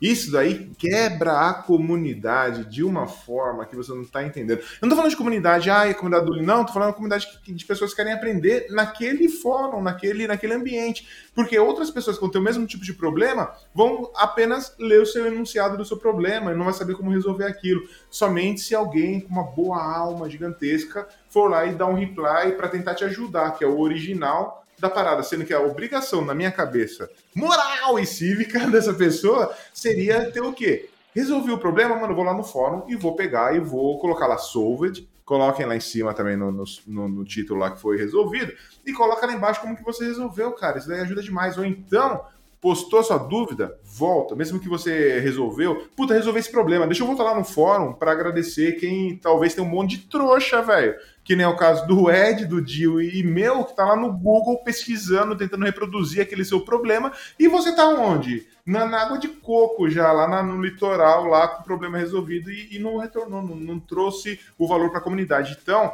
é, mais uma vez, Buda já falava, não seja cuzão, saiba agir em comunidade. E como que foi esse, esse rolê do Bom de Açaí, cara? Como que começou isso e depois cresceu, né? Tomou o Twitter, foi um movimento super grande. Quais foram os resultados em, em termos de números, assim, você pode contar pra gente? Na verdade, não foi eu que tive a ideia, foi os caras que, tipo, a galera que segue ficaram, tipo, mano, me perturbando.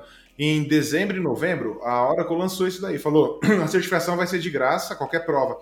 E aí a galera pegou e começou a me pingar, porque a gente já tinha feito do GitLab, que a gente derrubou o, a estrutura de, de e-learning do GitLab, tá ligado? Os caras ia durar um mês a promoção lá, eles derrubaram em três dias, a gente arrebentou, mano, acabamos com o negócio.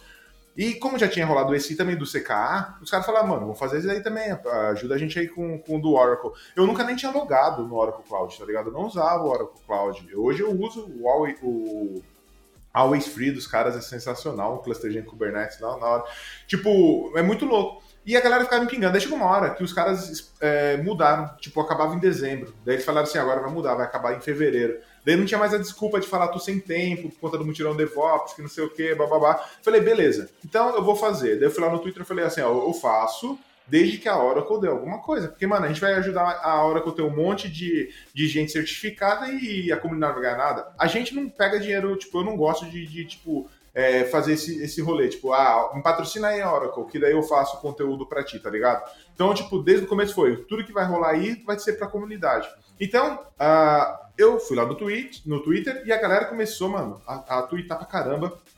E aí eu tive a sorte de ter uns amigos muito firmeza, tá ligado? Muito firmeza mesmo. E aí tem o Fatala, mano. O Fatala é um dos VPs da Magazine Luiza, manja.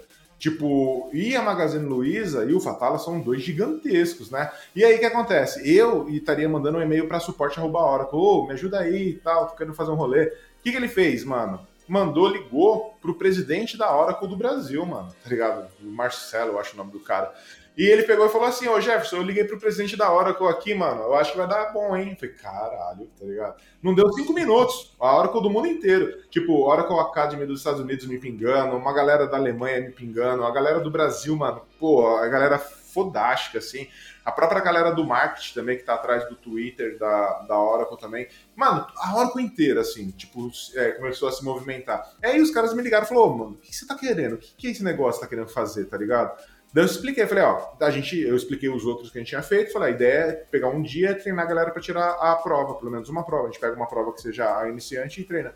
E a hora que falou, não, demorou. Eu vou correr aqui para ver o que eu consigo para dar para a comunidade, manja. Tipo, a, a ideia era tirar o cartão de crédito, porque a grande uh, uh, o problema, mano, eu fui ter cartão de crédito depois de muito tempo. Então a galera não tem cartão de crédito. Então isso daí acaba sendo uma barreira para testar, tá ligado? Porque para testar você precisa pôr o cartão de crédito lá. Mesmo que não vai cobrar, vai te dar, sei lá, eu acho que era R$ 1.800, mas você tem que pôr o cartão de crédito. Daí eu falei, ó, eu preciso que tire a barra, a travinha do cartão de crédito, manja, e vê lá o que mais que vocês conseguem. No final das contas, os caras deram 2.500, tiraram a, a, trava do cartão, manja, colocaram 50 pessoas para trabalhar no rolê. Então eles colocaram lá no Discord da Linux Chips, eles dominaram, a gente criou lá uma, uma sessão só para os caras. Então tá falando agora sobre compute lá da, da, da, da Oracle Cloud, tava uma sala, os profissionais da Oracle tirando a dúvida dos caras, gravando vídeo de, de suporte para os caras. Então, mano, assim, a Oracle foi uma queridaça, colocou toda a força. Só que teve um problema.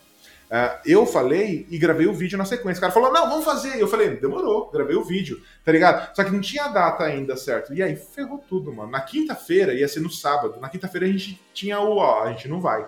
Não vai ter como, porque ficou faltando ter os aceites, porque a Oracle é gigantesca, tá ligado? Os caras do marketing da Oracle do Brasil e os caras do, da Oracle Cloud do Brasil, mano, os caras arrebentaram tudo assim, foi aprovado, rolou, tá ligado? Então foi um sucesso. Foi uh, a hashtag bonde do OCA, isso daí, números da Oracle que passou, foi 1,2 milhão de pessoas que atingiu, tá ligado? Uh, durante a live, a gente teve uh, nas duas plataformas, uh, chegou a 5 mil pessoas, 5 mil, alguma coisa assim. teve 11 mil pessoas que passaram na Twitch durante a live, tá ligado? Então, foi, foi assim, foi legal. Não foi nada assim, ó, o Casimiro, tá ligado? Mas se você pensar no público que tá ali para aprender, foi sensacional. Na primeira semana teve mais de mil certificações. Eu preciso pegar o um número com a Oracle. Mas teve mais de mil. Então, mil certificações é um número bem legal. Tipo, se parasse só no mil, provavelmente foi mais. Foi 8 mil pessoas, 8 mil e alguma coisa de pessoas inscritas. É, o cara, o, o, o, indiano fodástico lá da Oracle, quis participar do rolê para falar, ó, oh, mano, e deu até um link novo pra gente, é, com mais um mês de duração da prova, então vai ter mais coisa ainda em março. Então, tipo, manja, a Oracle colocou todo o empenho. A GitLab, quando a gente fez, eles cagaram pra gente. Cagaram. Fizeram nada, tipo, nada. Resultado, caiu o site dos caras. Tomou um prejuízo ali de, de imagem até. Na, do, do bonde do CKA, a Linux Foundation deu uma pá de voucher pra gente com 50% de desconto, tá ligado? E ainda a gente teve uma porrada de gente que comprou o voucher e deu pra galera que queria fazer e não tinha dinheiro. Então a gente deu, acho que 55 provas e mais 400 com um desconto de 50%. Uh, então ela já deu. Agora a LPI, mano, a gente vai pegar e vai dar uh, exame, preparar e dar exame da LPI de graça. A gente tá fechando, eu conversei com o Brod, tá levando lá pra LPI. Então, tá movimentando um rolê muito legal. Que é, e aí volta lá no começo que não é mais a Linux Chips, mano. Agora eu tô feliz de eu ser o exemplo. Eu sou pequenininho, tosco, mas com essas ações acaba sendo um exemplo para outras escolas, manja. Então tô vendo escola que antes não tinha manifesto, tá lançando manifesto agora. Eu acho muito bom. Eu vi escolas antes que não faziam a, ideia de tipo de saber o quanto é importante de ter mulheres de verdade na área. Aí fazia aquele negócio, ó, oh, cinco mulheres. Os caras gastavam de Ed muito mais dinheiro do que o próprio treinamento que eles iam dar. Cinco mulheres. Mano, a gente tem 5 mil mulheres treinadas em Ansible, Terraform, Packer, Vault, Docker, Kubernetes e Issue, mano. 5 mil, mano. Tá ligado? Então a, a, gente quer realmente colocar. Então agora eu quero que vocês, todo mundo que tá ouvindo, não ache que a, a gente tá fazendo coisa diferente, não. Eu quero que vocês achem que as outras que não estão fazendo. Vai lá, começa a encher o saco dos caras lá. Fala, e aí, mano, cadê os programas de diversidade de vocês, tá ligado? Tipo, cadê pessoas pretas na área? Que a gente precisa. E não é somente. É, impacto social gigantesco, mas para a própria tecnologia. Olha o Twitter. O Twitter, a gente teve um problema bastante grande no Twitter um tempo atrás, que foi o reconhecimento de o, o viés, né? Biés é, do, do, do, Twitter, né? Que você colocava pessoa, é, duas fotos, uma pessoa branca e outra pessoa preta, o Twitter sempre dava preferência para pessoa branca. Então ela sempre centralizava a foto na pessoa branca. Não é que o Twitter era racista, é que as pessoas que desenvolveram aquilo era tudo branco. Então, quando o cara está desenvolvendo, ele está criando o que é a realidade dele, tá ligado? Então ele acaba criando alguns padrões que não é por ser racista. Do cara não, não quero pessoas pretas, não. É porque o que é normal na cabeça dele, ou então o que é o mais comum na cabeça dele, acaba é sendo. Não foi uma coisa intencional, né? Não é intencional, mas é, é, Agora, se você tem uma, uma equipe diversa, isso é diluído, isso não acontece, tá ligado? Você tem outras experiências. Então, tipo, é muito importante. O bonde do. Eu falei pra caramba, mas, em resumo, o bonde do CI, então, teve 1,2 milhão de, de tipo. É, de hashtags lá, né? De posts uh, no Twitter e no LinkedIn. Uh, e 8 mil e pouquinhos inscritos e mais de mil. Passou, a hora que passou, a hora que o Brasil passou de terceiro para primeiro lugar mais certificado. Então era a primeira era a Índia, a segunda era Estados Unidos e aqui era, era o Brasil terceiro. Passou a Índia, passou o Brasil, passou os Estados Unidos, passou a Índia. Então é o primeiro lugar. Então, mano, foi do caralho. Mas mais uma vez, não fiz nada. Quem fez foi a comunidade e o pessoal da Oracle, tá ligado? Então, é, foi, foi o evento mais da hora, assim, porque eu não precisei ficar nove horas falando lá, foi os caras que ficaram, então foi suave É muito importante a gente dar contexto, você falou que foram mil certificados confirmados, né? Mil pessoas certificadas confirmadas e que mais de oito mil pessoas fizeram a prova até agora. Quem estiver achando esse número pouco, pensa, cara, que são mil certificados numa tecnologia extremamente específica que é usada num nicho de mercado. E tenta imaginar quanto tempo demoraria para mil pessoas brasileiras com dificuldade financeira de ter acesso a essa, a essa tecnologia e a esse conhecimento conseguirem essa certificação. Fora as 8 mil que vão fazer prova e que devem conseguir tirar os certificados numa janela de tempo curta daqui para frente, entendeu? Então, é assim, é, eu, eu acho que pode até ser meio feio o que eu vou fazer aqui, mas você que falou do, do Premiere ali agora atrás, ali, que a gente comentou, mano, você devia estar com vergonha. Olha isso aí, olha esse número, entendeu? E não, não, se você é esse cara que fica procurando esses pelinhos em ovos, assim, para diminuir o trabalho que um monte de gente que tá meu, espalhando conhecimento nessa internet, não só de, de Linux, mas de diversas outras áreas também. A galera que tá aí, meu, chorando sangue para conseguir levar um conteúdo foda, fazendo com amor, fazendo com carinho, cara, se você é essa pessoa que fica procurando pelo em ovo, mano, acho que tá na hora de você aprender com as pessoas que você critica. Vale uma reflexão simples de que o Jefferson podia estar tá fazendo qualquer outra coisa. Ele não precisa estar tá fazendo conteúdo para você. Ele podia estar tá com, com os filhos dele, podia estar só trabalhando lá de boas, cumprindo a carga horária que ele precisa cumprir. Ele falou lá no início um negócio que é bem acertado, de que quem gosta de ensinar tem essa, essa coisa dentro de si que não consegue conter, mas não é porque precisa, é porque quer. Então, valorizar essa, essas pessoas que aparecem de vez em quando no nosso caminho, que estão dispostas a estender a mão e ajudar a gente a dar o próximo passo na, nas nossas vidas. Nesse caso, sem pedir absolutamente nada em troca, a não ser um pouco da sua atenção ali, e na verdade da sua dedicação. De... O, o, o Jeff falou um negócio que eu fiquei pensando, cara, como é que pode, né? ele dando vários exemplos de que as pessoas deveriam chegar às vezes com um pouco mais de educação, mais serenas até nos comentários ou na forma de falar. É complicado você parar para pensar que você tem que pedir educação, tipo, pedir um bom comportamento não deveria ser uma coisa que, que tivesse em falta, né? Uma coisa implícita, tão comum, a cordialidade de você, olha, muito obrigado por todo o trabalho que você faz. Ou assim, ah, eu não curto muito o que você faz por X, Y, beleza, sigo aqui o meu caminho, nós vamos fazer coisas grandes, cada um no nosso, no nosso path aqui, já era, né? Total. E, e, é, e, eu falo assim por mim, cara, porque se você olha as minhas discussões no Twitter, eu mudei bastante esses últimos dois anos, mas eu era deselegante. Eu não entro mais em treta agora nenhuma, assim, manja. Porque, tipo, as, não é. Puta, mano, é muito mais complicado, cara. 2022, o Jefferson tá muito mais zen, tá ligado? Tipo, o, eu acho que o poder da palavra tem muita importância. E eu acho que conforme a gente vai ficando é, mais relevante, entre a, várias aspas aí, mas conforme a gente vai tendo mais conteúdo, mais pessoas, é, a, o nosso, a nossa palavra chega a mais pessoas, a nossa responsabilidade aumenta assim muito mais, tá ligado? Então a energia da nossa palavra, o, o que a gente faz, o que, é, o, Mano, antigamente eu pegava, por conta desse escrotíssimo do presidente, eu pegava e chegava arrebentando tudo, cara. E, tipo, não, não faço mais isso hoje. Não, não vou conseguir mais fazer, tá ligado? Porque eu vejo que é muito mais importante a gente tentar construir coisas positivas, manja. Porque o que acontece? A gente tá já, mano. É, é, é, eu acho que a gente precisa ter bons pensamentos. Eu tô, tô numa aspira, numa aspira. Por exemplo, mano, filme de ET. Nada a ver com Linux agora, vocês. Né? Uh, o que, que acontece, cara? Se o, se o quando o ET vem para cá para invadir a Terra, é guerra, não é? Os filmes é tudo isso. Os ET vão vir, a gente vai guerrear, os caras vão dominar, vem a máquina, vai explodir. Caralho, e se não? E se os ET vier pra cá e falar, caralho, finalmente encontrei vocês, tá ligado? Que louco que tá aqui, que não sei o que, e assim, vivemos felizes para sempre, tudo muito louco, descobrimos o dinossauro também viveu.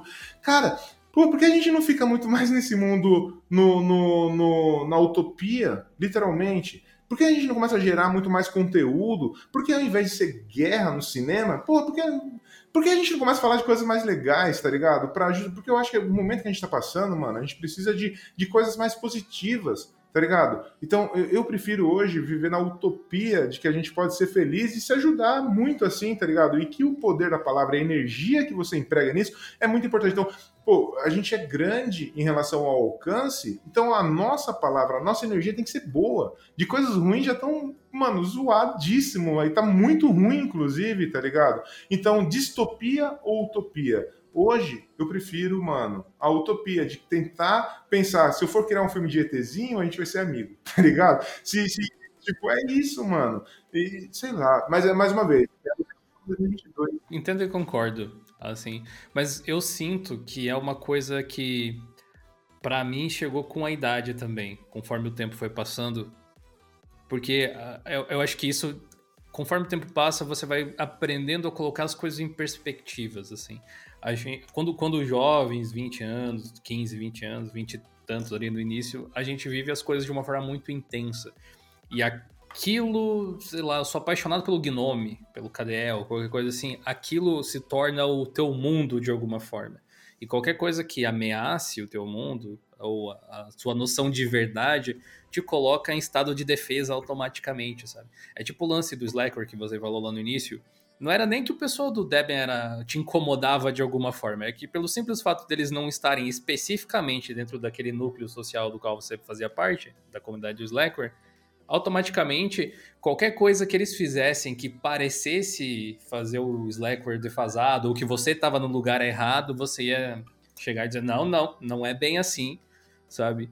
E essa é uma energia que só com o tempo eu aprendi que é desperdiçada, porque eu também já agi exatamente dessa forma em outras circunstâncias, acredito eu. Felizmente, eu acho que há tempo suficiente para eu não lembrar mais claramente. Mas, né, acontece. Uh, e aquela coisa, né? É, é sempre o velho, entre aspas, tentando aconselhar o jovem que nunca vai ouvir. é sempre assim que funciona. Mas é a realidade. É maturidade, né, cara? É, uma coisa que, tipo, que eu tenho hoje muito, muito clara assim, conforme você vai criando, alguém falou para mim que um público bom no Twitter era 15 mil, tá ligado? Pessoas assim, até você conseguir ainda continuar usando a sua timeline, uh, tudo de boa, não ter nenhum problema com isso, manja. É, conforme você vai crescendo muito, o público, vai crescendo também a quantidade de corvo, manja.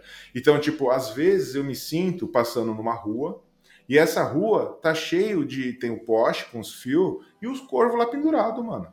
Tipo, no primeiro tropeço seu, eles não estão lá para ver você, tipo, o seu conteúdo, eles estão esperando você tropeçar. Quando você tropeçar, eles vão para cima, tá ligado? E aí você fala assim, pô, mas eu tenho sei lá quantos mil seguidores lá, e olha só, mano, mas boa parte desses seguidores, ou alguns desses seguidores, talvez sejam somente os corvos. E aí que tá a grande, a, grande cilada dessa bagaça toda, manja? Porque a gente acaba, muitas das vezes, recebendo muito mais críticas nos pequenos erros do que, mano, falando assim, pô, bom projeto esse que você fez aí, ó. Você, você... Nunca ninguém vai falar para mim que eu, eu executei o LS da forma correta, tá ligado? Mas se eu digitar o LS errado, eles vão vir falar para mim. Tá ligado? Então, tipo, pô, será que não é legal às vezes? Eu, eu fico muito agradecido mesmo. Uh, o Ed e o Dil Carinho, o Ed principalmente agora falando aí, primeira vez que eu tô conversando com, com o Ed mesmo, mas falando, tipo, pô, das coisas legais. Manja, é tão gostoso isso. Tipo, eu queria ficar falando com as pessoas hoje, porque eu sou velho, mais uma vez, tipo, das coisas legais, cara, tá ligado? Tipo, porra, tem tanta coisa legal. As coisas ruins a gente pode falar, mas, mano, porra, vamos tentar fazer um mundo melhor um pouquinho, velho. A, a dimensão do tempo é diferente depois que você envelhece um pouco, não precisa de muito. Porque, né? É, porque você. Eu não sei, você começa a perceber que você não tem tempo para gastar com essas coisas, assim. Seria um desperdício, sabe? Focar nesse tipo de coisa. Perder energia. E você falando de tempo, mais uma vez, uma coisa que eu tô pegando muito esse ano agora é meu tempo, mano. Eu sei, eu tenho total ciência de que o tempo não é igual, velho. Tá ligado? Então, tipo, se você tá preso num problema ali trabalhando pra caramba, o tempo voa, né? Você está fazendo alguma coisa que você acha é, é, muito chato ou então muito parada, o tempo corre mais devagar. Então eu estou muito mais preocupado hoje em juntar é, de alguma forma recurso e mudar lá para Chapada dos Veadeiros, tá ligado? E viver lá, tipo, minha preocupação vai ser, sei lá, mano, eu tô achando estranho aquele pé de manga ali, porque ano passado ele teve mais manga do que esse ano. Sabe aquele negócio bem os sonhos mudaram, né? Pois é. Antigamente, sabe que no começo da conversa que eu falei, puta, lá na Paulista, olhando, mano, pelo amor de Deus, não, cara. Vamos pegar, vamos lá pro, sei lá, velho, lá, voltar pra Juquitiba, lá de onde eu vim, mato. Tô, tô sentindo a idade, mas, mas eu sinto algo parecido, cara. O, o sonho do futuro é poder ficar quieto, sem se incomodar. que coisa, né?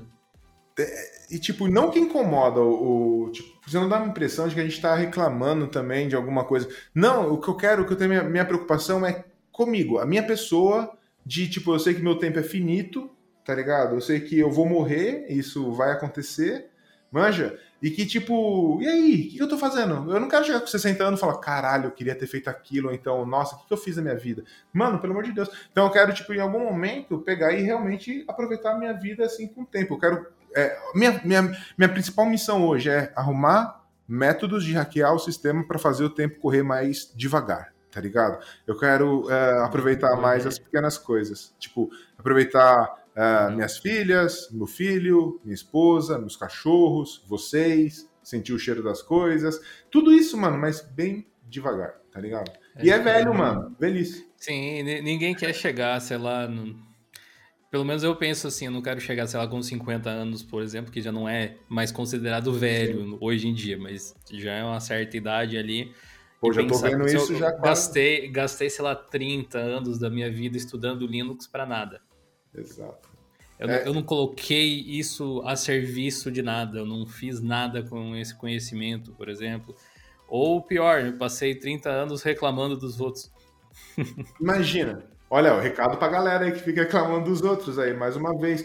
E é isso, cara. E, e, mais uma vez, voltando, o porquê que eu, que eu agora tô com muito mais força para tentar fazer com que todo mundo fique bem, assim, pelo menos na nossa bolha, é justamente achando que, tipo, mano, é isso que faz eu contar história, é isso que vai ser legal. Você acha mesmo que é legal eu subir um container? Mano, eu acho do caralho quando eu recebo alguém falando que alguma coisa que a gente fez ajudou ele em alguma coisa, velho. Isso que é legal. Tipo, no final das contas, mais um sintoma de velho, tá ligado? No final das contas, é, é a relação humana que tá fazendo a diferença para mim, manja. Tipo, não é mais o técnico, sei lá, velho. É, é, um é papo... É tipo, o que, o que subir aquele container significa, o que ele gerou, né? Não é a, a a parte técnica da parada especificamente. O que, que vem mais da Linux Chips por aí? O que... Então, a gente, a gente até conversando antes de, de, de, começar a gravar, né? A Linux Chips empresa, ela tem um crescimento melhor do que a Linux Chips até do canal, né? Porque se você olhar o canal, a gente cresce bem devagarinho. A gente sempre crescendo, mas num ritmo mais demorado um pouco. A, a, a Linux Chips, como centro de treinamento, assim, a gente, nos últimos dois anos, dois, três anos, a gente teve um, um, bom crescimento, assim. É, é, sim, tipo, tenho bastante orgulho de, de fazer parte, assim, desse, do, do, projeto da Linux Chips, porque a gente começou bem pequenininho, bem pequenininho mesmo, e hoje, uh, sei lá, a gente tem 5 mil alunos inscritos.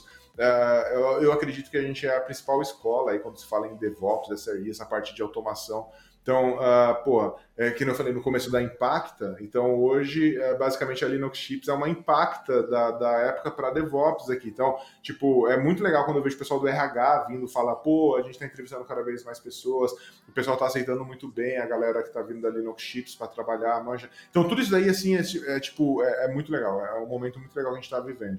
Né? 2022 é um momento que a gente vai estruturar algumas coisinhas melhores. 2021 já foi, Uh, por exemplo, hoje a Linux Chips é uma empresa 100% automatizada. Então, você comprou o treinamento, até você fazer o treinamento, sair o certificado, são plataformas totalmente diferentes, só que são, elas são todas uh, interligadas através de automação. Então, era um, era um fator que a gente tinha que arrumar e a gente cons conseguiu fazer em 2021. Então, totalmente automatizar todo esse fluxo, manja parte de CRM, parte de organização da, da, empresa mesmo, a gente conseguiu arrumar bastante coisa em 2021. Isso ajudou muito o crescimento.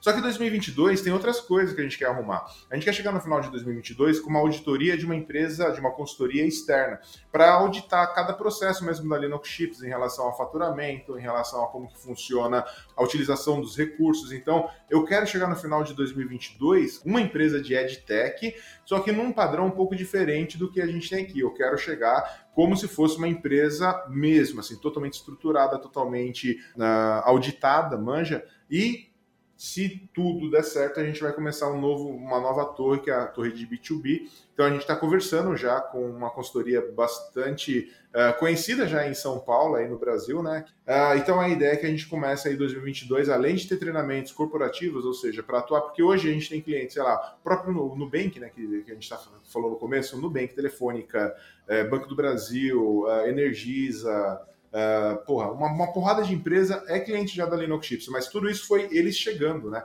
E não foi a Linux Chips indo lá oferecer alguma coisa. Então a gente está é, é, começando essa nova torre uh, de B2B, primeiro para o treinamento, mas também para pegar a parte de serviços. Então, bem provavelmente a gente começa 2022, uh, o segundo trimestre pelo menos de 2022, é, acontecendo essa, essa, essa essa aquisição aí, ou, ou, essa fusão, ou essa criação de uma terceira empresa uh, uh, com, sei lá, 120 colaboradores para trabalhar a parte de serviços. Então, mano, estamos crescendo, expandindo, mas o mais importante, a gente não esquece nunca de onde a gente veio, a gente não esquece nunca do que é importante para a gente, e a gente, o, o que norteia, o que norteia para a gente é só existe empresas, só existe empreendedor se você está transformando de alguma forma a sociedade. Se você tem uma empresa somente para gerar valor aos, aos, aos, acionistas, é somente uma parte bem, bem, bem ridícula da empresa. A empresa ela precisa de alguma forma gerar impacto na sociedade, tentar mudar aquela sociedade ou então a comunidade que vive em torno da empresa, manja? Então, para a gente é muito claro que, pô, eu fiz uma conta no passado, até fiz um videozinho, a gente faturou lá, todo mundo ficou com uns 2 milhões de faturamento, pô, foi legal pro caramba. E um dia a gente vendeu 600 mil, cara, na, na, na Strix Friday. Então, pô, foi, é, você acha que eu não fico feliz? Óbvio. Os instrutores ficam mais felizes, porque os instrutores que ganham boa parte do dinheiro, então todo mundo fica muito, muito feliz, tá ligado? Mas o, o, ponto é, quando eu fiz a conta, de quanto que a gente deu de treinamento, tá ligado? Não bate, a conta não fecha. Tipo, se fosse vender, a gente tinha dado, sei lá, 10 milhões de treinamento, manja, porque foi 5 mil treinamentos de Docker, foi treinamento de para pessoas pretas, para as mulheres, um monte de projetos. Então a gente sabe, beleza, a gente está crescendo, mas a gente está crescendo com uma pirâmide, porque a gente sabe que é importante, a base está bastante sólida. E quem que é a base? A comunidade da Linux Chips. E para a gente é importante que essa comunidade cada vez aprenda cada vez mais coisas novas. Para quê? Porque a gente crie mais cursos, elas aprendem e assim vai fazendo, tá ligado? É saudável para Linux Chips. Então, toda essa força que a gente faz para todo mundo ter uh, pelo menos o mínimo de conhecimento sobre alguma coisa é meio que preparar o público para talvez amanhã comprar uh, treinamento da Linux Chips. Então, se você está querendo montar sua empresa e está com um olhar muito capitalista para o rolê, pensa desse jeito. Quanto mais você fizer, mais você vender. Tem um paradoxo que é bem legal do conteúdo grátis, né? Quanto mais conteúdo grátis você gera, mais você vende. Tá ligado? É, é uma conta que o Jill, que está aí há, há zilhares de anos, você provavelmente já sabe disso assim, de uma maneira muito clara. Quanto mais conteúdo grátis ele vai criar, mais dinheiro ele vai conseguir uh, rentabilizar. Quanto mais conteúdo gratuito ele gera, mais ele consegue uh, vender, sabe? Você cria conteúdo, né? E o seu marketing vem através disso, porque, especialmente quando você faz conteúdo como você já fez, assim, dezenas, centenas de vezes no, no canal da Linux Tips no YouTube, esse é o tipo de conteúdo que gera autoridade, né? Não porque você está dizendo assim, eu sou bom, mas porque você está provando na prática e ajudando as pessoas a realizar o trabalho é, junto com elas ali. E quando elas precisarem, possivelmente, de ajuda ou alguma coisa desse tipo, buscarem um treinamento, elas vão olhar para quem? Pô, para quem ajudou ela antes. É, é recíproco. E é tipo, é um ciclo de positividade, sabe? Você está ensinando, a, a, a, pessoa pode ir, pode não ir até comprar um curso seu, mas uh, a probabilidade de ela ir é muito maior do que comprar de algum estranho que simplesmente está oferecendo para ela. Do nada, e fica meio que você, mano, eu sou muito assim, eu sou muito grato às pessoas que me ajudaram de alguma forma, tá ligado? Então você acaba, é meio que eu vou fazer para alimentar. Eu, tá no meu Twitter o depoimento uh, uh, da Isadora. IB Menezes, tá vendo? Eu só sei o nick dela da Twitch, a IB Menezes. Ela pega, ela, ela fez lá um, um, texto gigante, ela tá mudando, mudou já para Amsterdã, trabalhando, mudou a realidade da família dela, essa mudança de trampo e tudo mais. Ela fez um texto mó da hora. E eu pego, sempre eu falo assim, quando as, as pessoas conseguem mudar, conseguem emprego, eu falo assim, oh, mano, a frase do Buda, não seja cuzão, porque eu sei que a tentação vai ser muito grande, você começa a ganhar dinheiro, começa a ter acesso a outro tipo de pessoas e tudo mais, a chance de você virar um cuzão e achar que você construiu aquilo sozinho, que ninguém te ajudou e que quem tá lá atrás é porque eles não conseguiram, é muito grande. Mano, eu só falei isso aí pra ela falar assim, mano, eu já tô compartilhando daqui. Ela, tipo, ela sabe que aquilo, mano, não tem outra coisa, tipo, vai ter que compartilhar, vai ter que fazer. Então, um exemplo é muito da hora isso, manja. Então, é, não precisa comprar o treinamento da Linux Chips, manja. Se ela só levar essa mensagem pra frente, a ideia do V de Vendetta. Mano, você pode me matar, filho vai lá, a minha ideia já tá aí, tá ligado? Ela vai longe, tá ligado? Então é, é isso que me satisfaz hoje. É evidente que o dinheiro é importante para ter tudo isso, para ter. Pra, tudo, eu quero crescer, eu quero realizar mais coisas, então o dinheiro é importante. Mas, mano, esses negocinhos assim, minha alma tá, tá da hora pra caramba, tá ligado? E talvez seja por isso que hoje é muito fácil para mim falar assim, vamos falar só de coisas boas. Porque talvez eu não tenha que ficar no busão, cinco horas lá no busão, lotado com ódio gigantesco, querendo matar todo mundo, tá ligado? Porque, tipo, um, um chefe escroto, tem que problemas em casa e não sei. Então tá muito fácil para ser totalmente essa positividade e tal. Mas, tipo, é, pô, enquanto tá fácil para mim, eu vou tentar levar mensagem para todo mundo. Então vamos fazer o filme do ET bonzinho e que a gente vai ser legal. As pessoas já reconhecem Linux Chips como uma referência para aprendizado e ensino. Logo, essas pessoas que até às vezes se formaram com vocês, eventualmente vão começar a tomar cargos de maior responsabilidade E aí, quando eles forem eles contratarem alguém, de repente vai ver, oh, esse cara se formou onde eu me formei. Então, isso é importante, isso é legal, é uma coisa que atravessa gerações daqui a pouco. Sim, e é muito legal. E isso tem tudo a ver com o esquema da gente querer ir para o B2B, manja. Porque quem pede os treinamentos da Linux Chips normalmente é, mais uma vez, o esquema de pirâmide aí, mas é a base da pirâmide, manja, é o, é o chão de fábrica, é com quem eu me relaciono, tá ligado? Tipo, eu não sei falar eu sei falar também para um CFO da vida, para um CIO, se é para falar bonito, a gente começa a falar. Mas eu sei muito falar com o chão de fábrica, mano, com quem está trabalhando, porque eu sei as dores, tá ligado? Então, para eu conseguir é, entender o que o cara precisa, entender as dores dele, é muito mais tranquilo na minha cabeça hoje, né? Achando esse mundo cor-de-rosa e tal na minha cabeça. Mas eu acho que vai ser muito mais tranquilo, porque eu tenho meio que o conhecimento do que o cara tá passando, o que o profissional tá passando. E aí eu tenho a empresa, que vai ser o parceiro nosso aí, que é a empresa tá rolando, que ele já não. Eu falei para ele ontem, falei, mano, você é o filho da puta da história, tá ligado? Você é o cara que vai conversar com, com o pessoal do C-Level lá, vai discutir outros assuntos. Eu quero ser o seu inimigo no rolê, tá ligado? Ao ponto de chegar na discussão de estar junto com a galera, porque isso daí vai trazer verdade pro rolê, manja? Então, eu não quero chegar lá só falar assim, o que vai resolver aqui, ó, tira esses Abix, coloca Prometheus, tira esse negócio Jenks, coloca o GitLab e pronto. Não, mano. Às vezes o que tá com problema lá é muito mais, é tipo, o, é o sênior que não sabe, uh, sei lá, se organizar bem, ou não, o sênior não tem o papel de levar o pleno e o júnior para um lugar melhor. Às vezes está faltando um processo que não é somente técnico, talvez de inteligência emocional. O cara não sabe falar em público. Mano, o cara é, é sênior, só que ele não consegue conversar, explicar. Então tem muita coisa para resolver. Então eu quero chegar ser esse parceiro, manja, e não ser o parceiro, ou oh, projeto aqui para tirar o, sei lá, o Nagios e colocar no seu. Não. Eu quero. O que, que vocês querem? Vocês querem, tipo, o CloudNet? Mas por que, que vocês querem isso, cara? Me explica aí. Qual que é o rolê que vocês querem CloudNet? Qual que é o rolê que vocês querem DevOps? Ah, porque eu preciso entregar o software assim. Então, beleza. Então vamos ver isso daqui. Ao invés do que eu vender aqui para você o, sei lá, olha meu framework que vai. Não é assim que funciona. A empresa às vezes vende televisão, a outra vende linguiça. A, a, são tudo O cara tá usando uma solução lá que é. Tipo, é isso que eu sei mexer, sabe? É, é, tá rodando aqui funciona. Não é, não pode ser mais otimizado da melhor forma possível, mas tá, tá rodando. Ah, o diretor comprou, ele foi lá para um evento, daí tem parceria, daí trouxe, daí a gente tem que. Tudo isso e não resolve. Daí, tipo assim, eu não quero ficar falando que vai fazer motim nas empresas, não, os caras não vão me contratar. Ou não vou fazer motim em lugar nenhum. Tipo, o que eu quero dizer é que, tipo, é, é, mano, a gente precisa entender o que, onde a gente quer chegar e o que a gente precisa para chegar lá. E não pegar, meter goela abaixo alguma coisa. Você vai comprar um software muito louco lá, vai, vai vir os caras para mexer nisso? Não. Então, beleza, você primeiro precisa conversar com esses malucos aqui.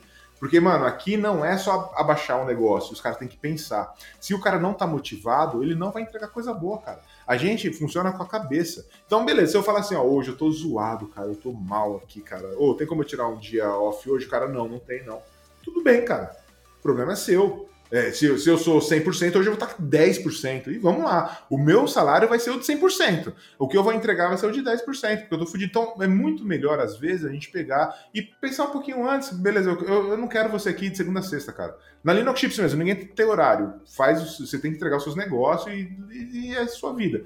Só que, tipo, mano, é, tem a responsabilidade que você tem que pegar, tá ligado? Só que é o seu horário, faz do jeito que você quiser, da, da forma como que você tem essa tua liberdade para executar essa parada. Porque eu quero que você esteja bem. Eu quero que quando você vier aqui fazer um bagulho, vai ser o melhor bagulho que você fez. Não tô falando para você vestir a camisa, nem quero que você vista a camisa de empresa. Você tem que vestir a sua camisa, tá ligado?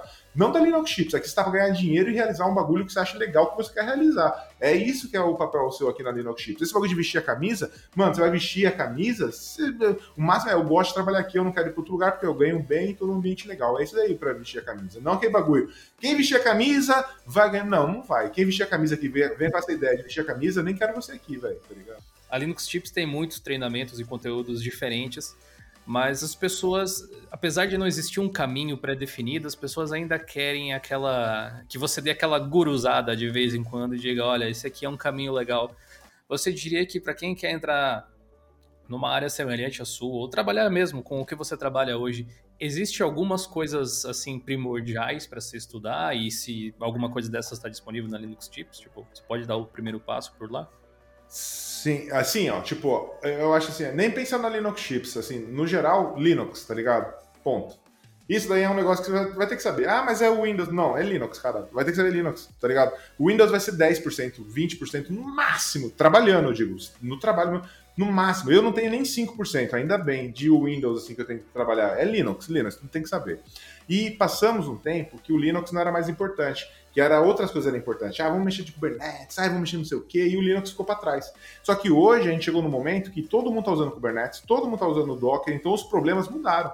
As vulnerabilidades e os tuning que a gente precisa não é mais somente no Linux sistema operacional, é também no Kubernetes, é também no Docker, é nos containers. A gente tem que ter todo um conhecimento de Linux hoje muito mais importante do que na época que a gente tinha do Samba, que a gente subia postfix, uh, e essas coisas. Então, hoje o Linux é muito mais importante, então, é, é, ressurgiu. Então, 2022, 2021 já foi, mas 2022, Linux, se você quer rodar Kubernetes ou qualquer coisa, Linux é o fundamental. Para você não ter problemas que não teve a Microsoft com uma imagem lá que trouxe um problema gigantesco, porque no container, o grande parado do container é você ter, usar imagens né, aleatórias. E o grande problema é exatamente esse, tá ligado? De você usar imagens que você não tem controle, às vezes, tá ligado? Você, é, ou então vulnerabilidades que você não tem como uh, prevenir, ou então. Uh, uh, manja, é muito mais complicado. Então hoje todo aquele conhecimento de chamada de sistemas no Linux, todo aquele conhecimento de rede do Linux, todo aquele sistema, ah, todo aquele uh, conhecimento de file system, né, de você saber como é muito importante hoje. Então, tipo Linux, primeira coisa é Linux. Então, tipo Linux. E aí não, não fica neurado, não, tipo, ai, eu tenho que saber tudo de Linux. Não, você tem que saber o que você precisa saber hoje de Linux. Então, vai pegando os desafios e vai tentando entender. Se for querer pegar a Bíblia do Linux, você não vai entender nada, tá ligado? Vai ler um calhamaço de coisa e vai chegar no outro lado e vai falar, não entendi nada. É, isso é interessante para estudar, né? A gente falou antes, é muito abrangente, então é melhor você pegar problemas, de preferência problemas reais, e tentar resolver eles através dos conhecimentos e, uh, e buscar conhecimento que te ajude a resolver um problema do que tentar estudar coisa tipo, num geralzão, sem saber exatamente alguma coisa específica que vai te ajudar, porque o geralzão você vai pegando aos poucos, né? Você sempre vai estar estudando. Esquece essa ideia de que você vai estudar e acabou, né? Você vai estar sempre continuando. E é muito importante também que é muito melhor você saber 20% de Linux, 20% aqui, 20% ali, do que saber 100% do Linux, tá ligado? Porque você não vai trabalhar no desenvolvimento do kernel do Linux, manja. Você não vai trabalhar em alguma coisa que seja muito específico somente do Linux e não fala mais com nada, tá ligado? Então, hoje, mais uma das coisas que mudaram, é muito mais importante, ou sei se é muito mais importante, mas é, é melhor você ter uh, um cara generalista do que um cara especialista, manja. O que, que eu quero dizer com isso? Hoje eu sou DevOps, eu não tenho como ser especialista em nada, tá ligado? Assim, muito, tipo, sou especialista em DevOps, fica muito vago, é que nem a gente fala, sou especialista em informática, manja. Porque, tipo, é, é, eu sou, sou, especialista em desenvolvimento, não tem como, tá ligado? Não sei. É... Então, tipo, o, Hoje eu sou especializado em containers e automação dentro desse mundo de DevOps. Mas tem um monte de coisas que eu não estou manjando que está rolando nesse DevOps. Parte de SEC, por exemplo, eu estou muito afastado tá ligado? Então óbvio, o básico do que precisa ali para ter, tá beleza. Mas eu não sei técnicas avançadas que nem o Possuidão, mano, que é um dos um maluco, pelo amor de Deus, até vergonha de mexer no Kubernetes perto dele. Você mexe e ele fala, ó, vulnerável esse bagulho que você fez. Tudo, tudo, não tem graça, fica chato mexer perto dele. Daí, tipo, eu, eu tenho uns negócios que eu não manjo, então é, é muito complicado. É, você ser especialista hoje, porque você pode morrer que nem morreram os, os certificados da VMware. E a VMware está ressurgindo também, continua grande, tem muito trampo. Mas o que eu quero dizer é, pô, eu vou investir uma grana para ter uma certificação de do, do, do, do, um produto de virtualização, sendo que seria muito mais interessante, às vezes, entender a virtualização, entender todo o cenário.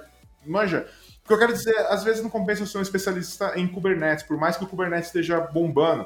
Talvez seja legal é, colocar minha energia no Kubernetes, mas eu preciso conhecer também o Nomad, eu preciso conhecer também o Docker, eu preciso conhecer outras coisas, porque, voltando lá no começo de novo do nosso papo, eu não tô aqui para ser pré-sale de ninguém, tá ligado? Ser vendedor de Kubernetes, ou evangelizador, ou, ou pastor, ou seja lá. Não, mano. Então eu tô aqui para prover a melhor solução. Hoje, mais uma vez, voltando ao papo da velhice. Uh, hoje, eu já sou velho o suficiente para saber que às vezes a gente tem que escolher a melhor solução para aquele problema. Às vezes não, na maioria das vezes, todas as vezes, de, de preferência. O, a melhor solução para aquele problema. E isso vai você se desapegar a muita coisa, tá ligado? Então, às vezes eu vou escolher um Windows, cara, que, tipo, pô, vai partir meu coração, mas vai ser a melhor coisa para aquele momento. Então, tipo, o que eu quero dizer é, nesse rolê, não vale a pena é, gastar muito tempo aprender uma única coisa. Quer aprender uma única coisa? Gasta no Linux, porque você vai gastar sua vida inteira e você não vai conseguir aprender. Não adianta nada você querer pegar aprender tudo sobre é, Terraform. Você aprende dois dias, tudo, tudo. Todos os parâmetros, todos. Você vai fazer o que com isso, jovem? Tá ligado? Não vai fazer nada com isso, mano. Você vai usar meia dúzia daquilo que você aprendeu uh, nos próximos meses. Você não precisa ter aprendido 100. Aprendia só 5, 6 coisas ali que já estava o suficiente para você. Então, é, é, tipo, não seja um especialista. Essa é a primeira coisa. Linux, ó, eu falo pra caramba e não falo o que era para falar. Linux é a ferramenta, uma delas. A outra parte, containers, tá ligado? Dá uma olhada em containers. No mundo de DevOps é muito importante containers. E a outra coisa, que é a mais principal junto com o Linux, que é muito importante, que é a automação. E aí, quando a gente fala em automação, a, a gente que vem de sysadmin dói por dentro, fala, puta, mano, o maluco vai falar para eu codar, eu não sei codar, eu sou sysadmin, cara, não sei o que. Mano, não é... Co já vou levar hate aí também. Mas quando você está fazendo em Terraform, você está codando, você está codando, está criando código. Mas é diferente de você codar para Java. É diferente você codar para Go, é diferente você codar até para Python, tá ligado? Quando você está no Terraform no Ansible, o negócio já é pronto para você. Ele já está codado. O que você está fazendo ali é como se estivesse configurando, parametrizando. É evidente, usa um. Literalmente, o chefe chamava isso de receita, inclusive, né? Tipo, você está pegando e está tá criando os seus IEMs elaborados ali. Mas você não está codando. Vou, a pessoa vai falar, é, isso é codar também. Mas, tipo, o que eu quero dizer, você não é um desenvolvedor é, que precisa saber Java. Eu tentei aprender Java várias vezes, não entrava na minha cabeça, cara. Hoje eu faço coisas que até eu duvido no Terraform, no Ansible, até Python, tô, tô zica já. Uh, o, o, o, que a gente tem que entender é que precisamos saber automação, não precisamos saber uh, codar, ser um desenvolvedor. Você vai sim ter que aprender a criar códigos Terraform. É, parece meio doido, né?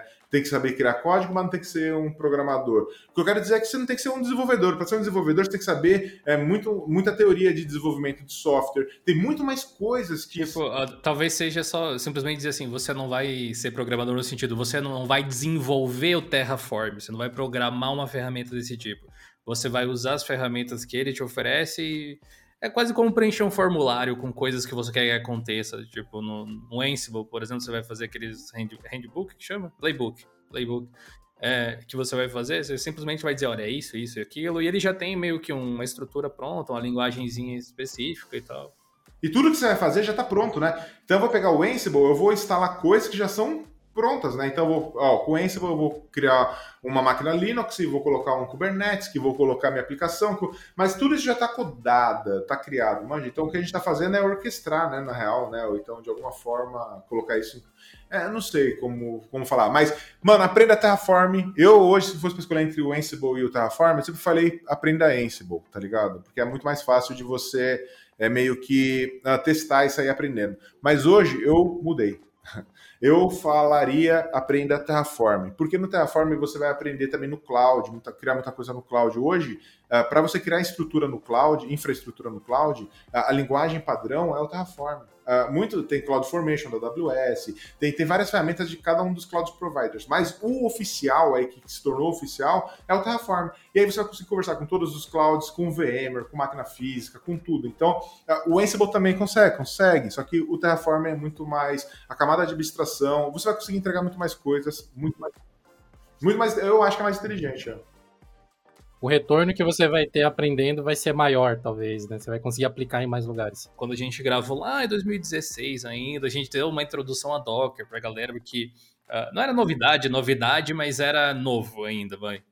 É, e, e, as coisas elas evoluem, né? Próprio, próprios LXC, né? Os containers de Linux foram uma coisa também, Docker e tal. Eu gostaria de saber como é que está o cenário hoje e o que, que você imagina que é o próximo passo nessa coisa de container.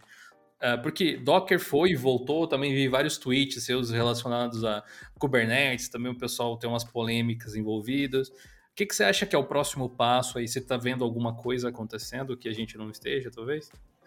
Então, o, o que eu acho assim, ó, imagina só, o Gil, uh, a, a, mesma Uh, o mesmo período que a gente passou com o Linux. Então, antes a gente tinha o Linux, que era meia dúzia de pessoas, empresas que usavam, né? Uh, e era muita coisa de universitário, então era muito mais uh, experimental. E quem, quem usava sabia muito bem o que estava fazendo ali, né? Ele tinha que conhecer aquilo. Foi uh, ganhando a popularidade, então muito mais pessoas foram utilizando e com isso começaram a aparecer brechas de segurança, começaram a aparecer N, N, N problemas. É, por quê? Porque uma galera estava instalando e essa galera não era tão especializada como a galera que, que acabou sendo os precursores aí desse rolê, tá ligado? Menos especialistas utilizando. E, tipo, o que acontece hoje é exatamente a mesma coisa. A gente fala só de containers, assim, né? O que acontece é que hoje tem muito mais gente utilizando containers, tem muito mais empresas utilizando containers, e aí, por isso que eu falei que o ano 2022 é o ano do Linux. Hoje nós temos que resolver coisas que o Linux mesmo resolve, manja? Então, um exemplo, um exemplo bem, bem, assim, uh, bem, bem bem, bem bobo. Eu posso ter uma. Imagina que esse aqui é meu servidor, e nesse servidor aqui eu estou com um container, certo? E esse container é um web aí, um Apache, um Nginx da vida. A partir desse, desse meu container, o cara que está acessando, dependendo aí de, de N fatores, se ele tiver acesso a esse container, por mais que ele seja isolado, ele consegue ganhar a máquina, tá ligado? O host. Esse cara que está nesse container, ele, vamos imaginar que ele não consegue ganhar a máquina, o host, mas ele consegue ganhar outros containers que estão ali em outros lugares, estão divididos.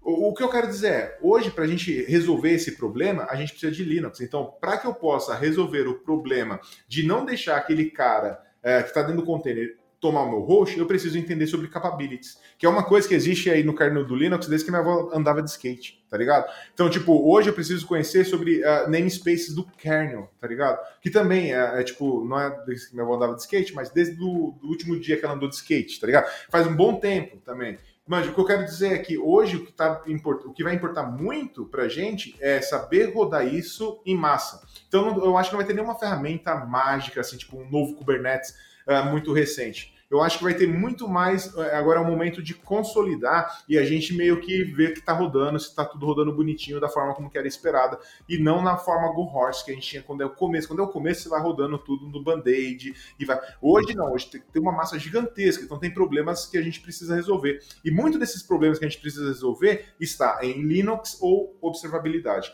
Então, se você não está querendo mexer muito em Linux, já conhece muito de Linux, vai mexer numa outra coisa chamada observabilidade nome estranho, observability, pensa que é uma monitoração 2.0. Ai, Jefferson, não pode ser monitoração, porque não é assim. Mas pensa que é uma forma de você ver os seus componentes. Hoje, nós temos microserviços espalhados, um monte, né? Então é muito mais complexo de você saber onde está dando problema. Antes era uma aplicação, hoje são milhares de aplicações. Então eu preciso ter observabilidade. O que, que é isso? Eu tenho que ter o log, eu tenho que ter as métricas, eu tenho que ter os eventos, eu tenho que ter um monte de informação, tracing da minha aplicação, para que isso eu consiga ver se dá problema, se um dia vai dar problema, se deu problema e aonde que está rolando uh, esse problema. Linux, eu acho que é muito importante para quem está querendo containers, mas especializar mesmo, chamadas de kernel, parte de segurança de Linux, uh, a parte de redes mesmo uh, de Linux e também a parte de observabilidade, ou seja, você controlar toda essa bagunça que a gente criou agora, controlar e colocar isso no trilho de uma forma segura eu acho. Segura e estável, né? Eu acho que é isso daí, cara.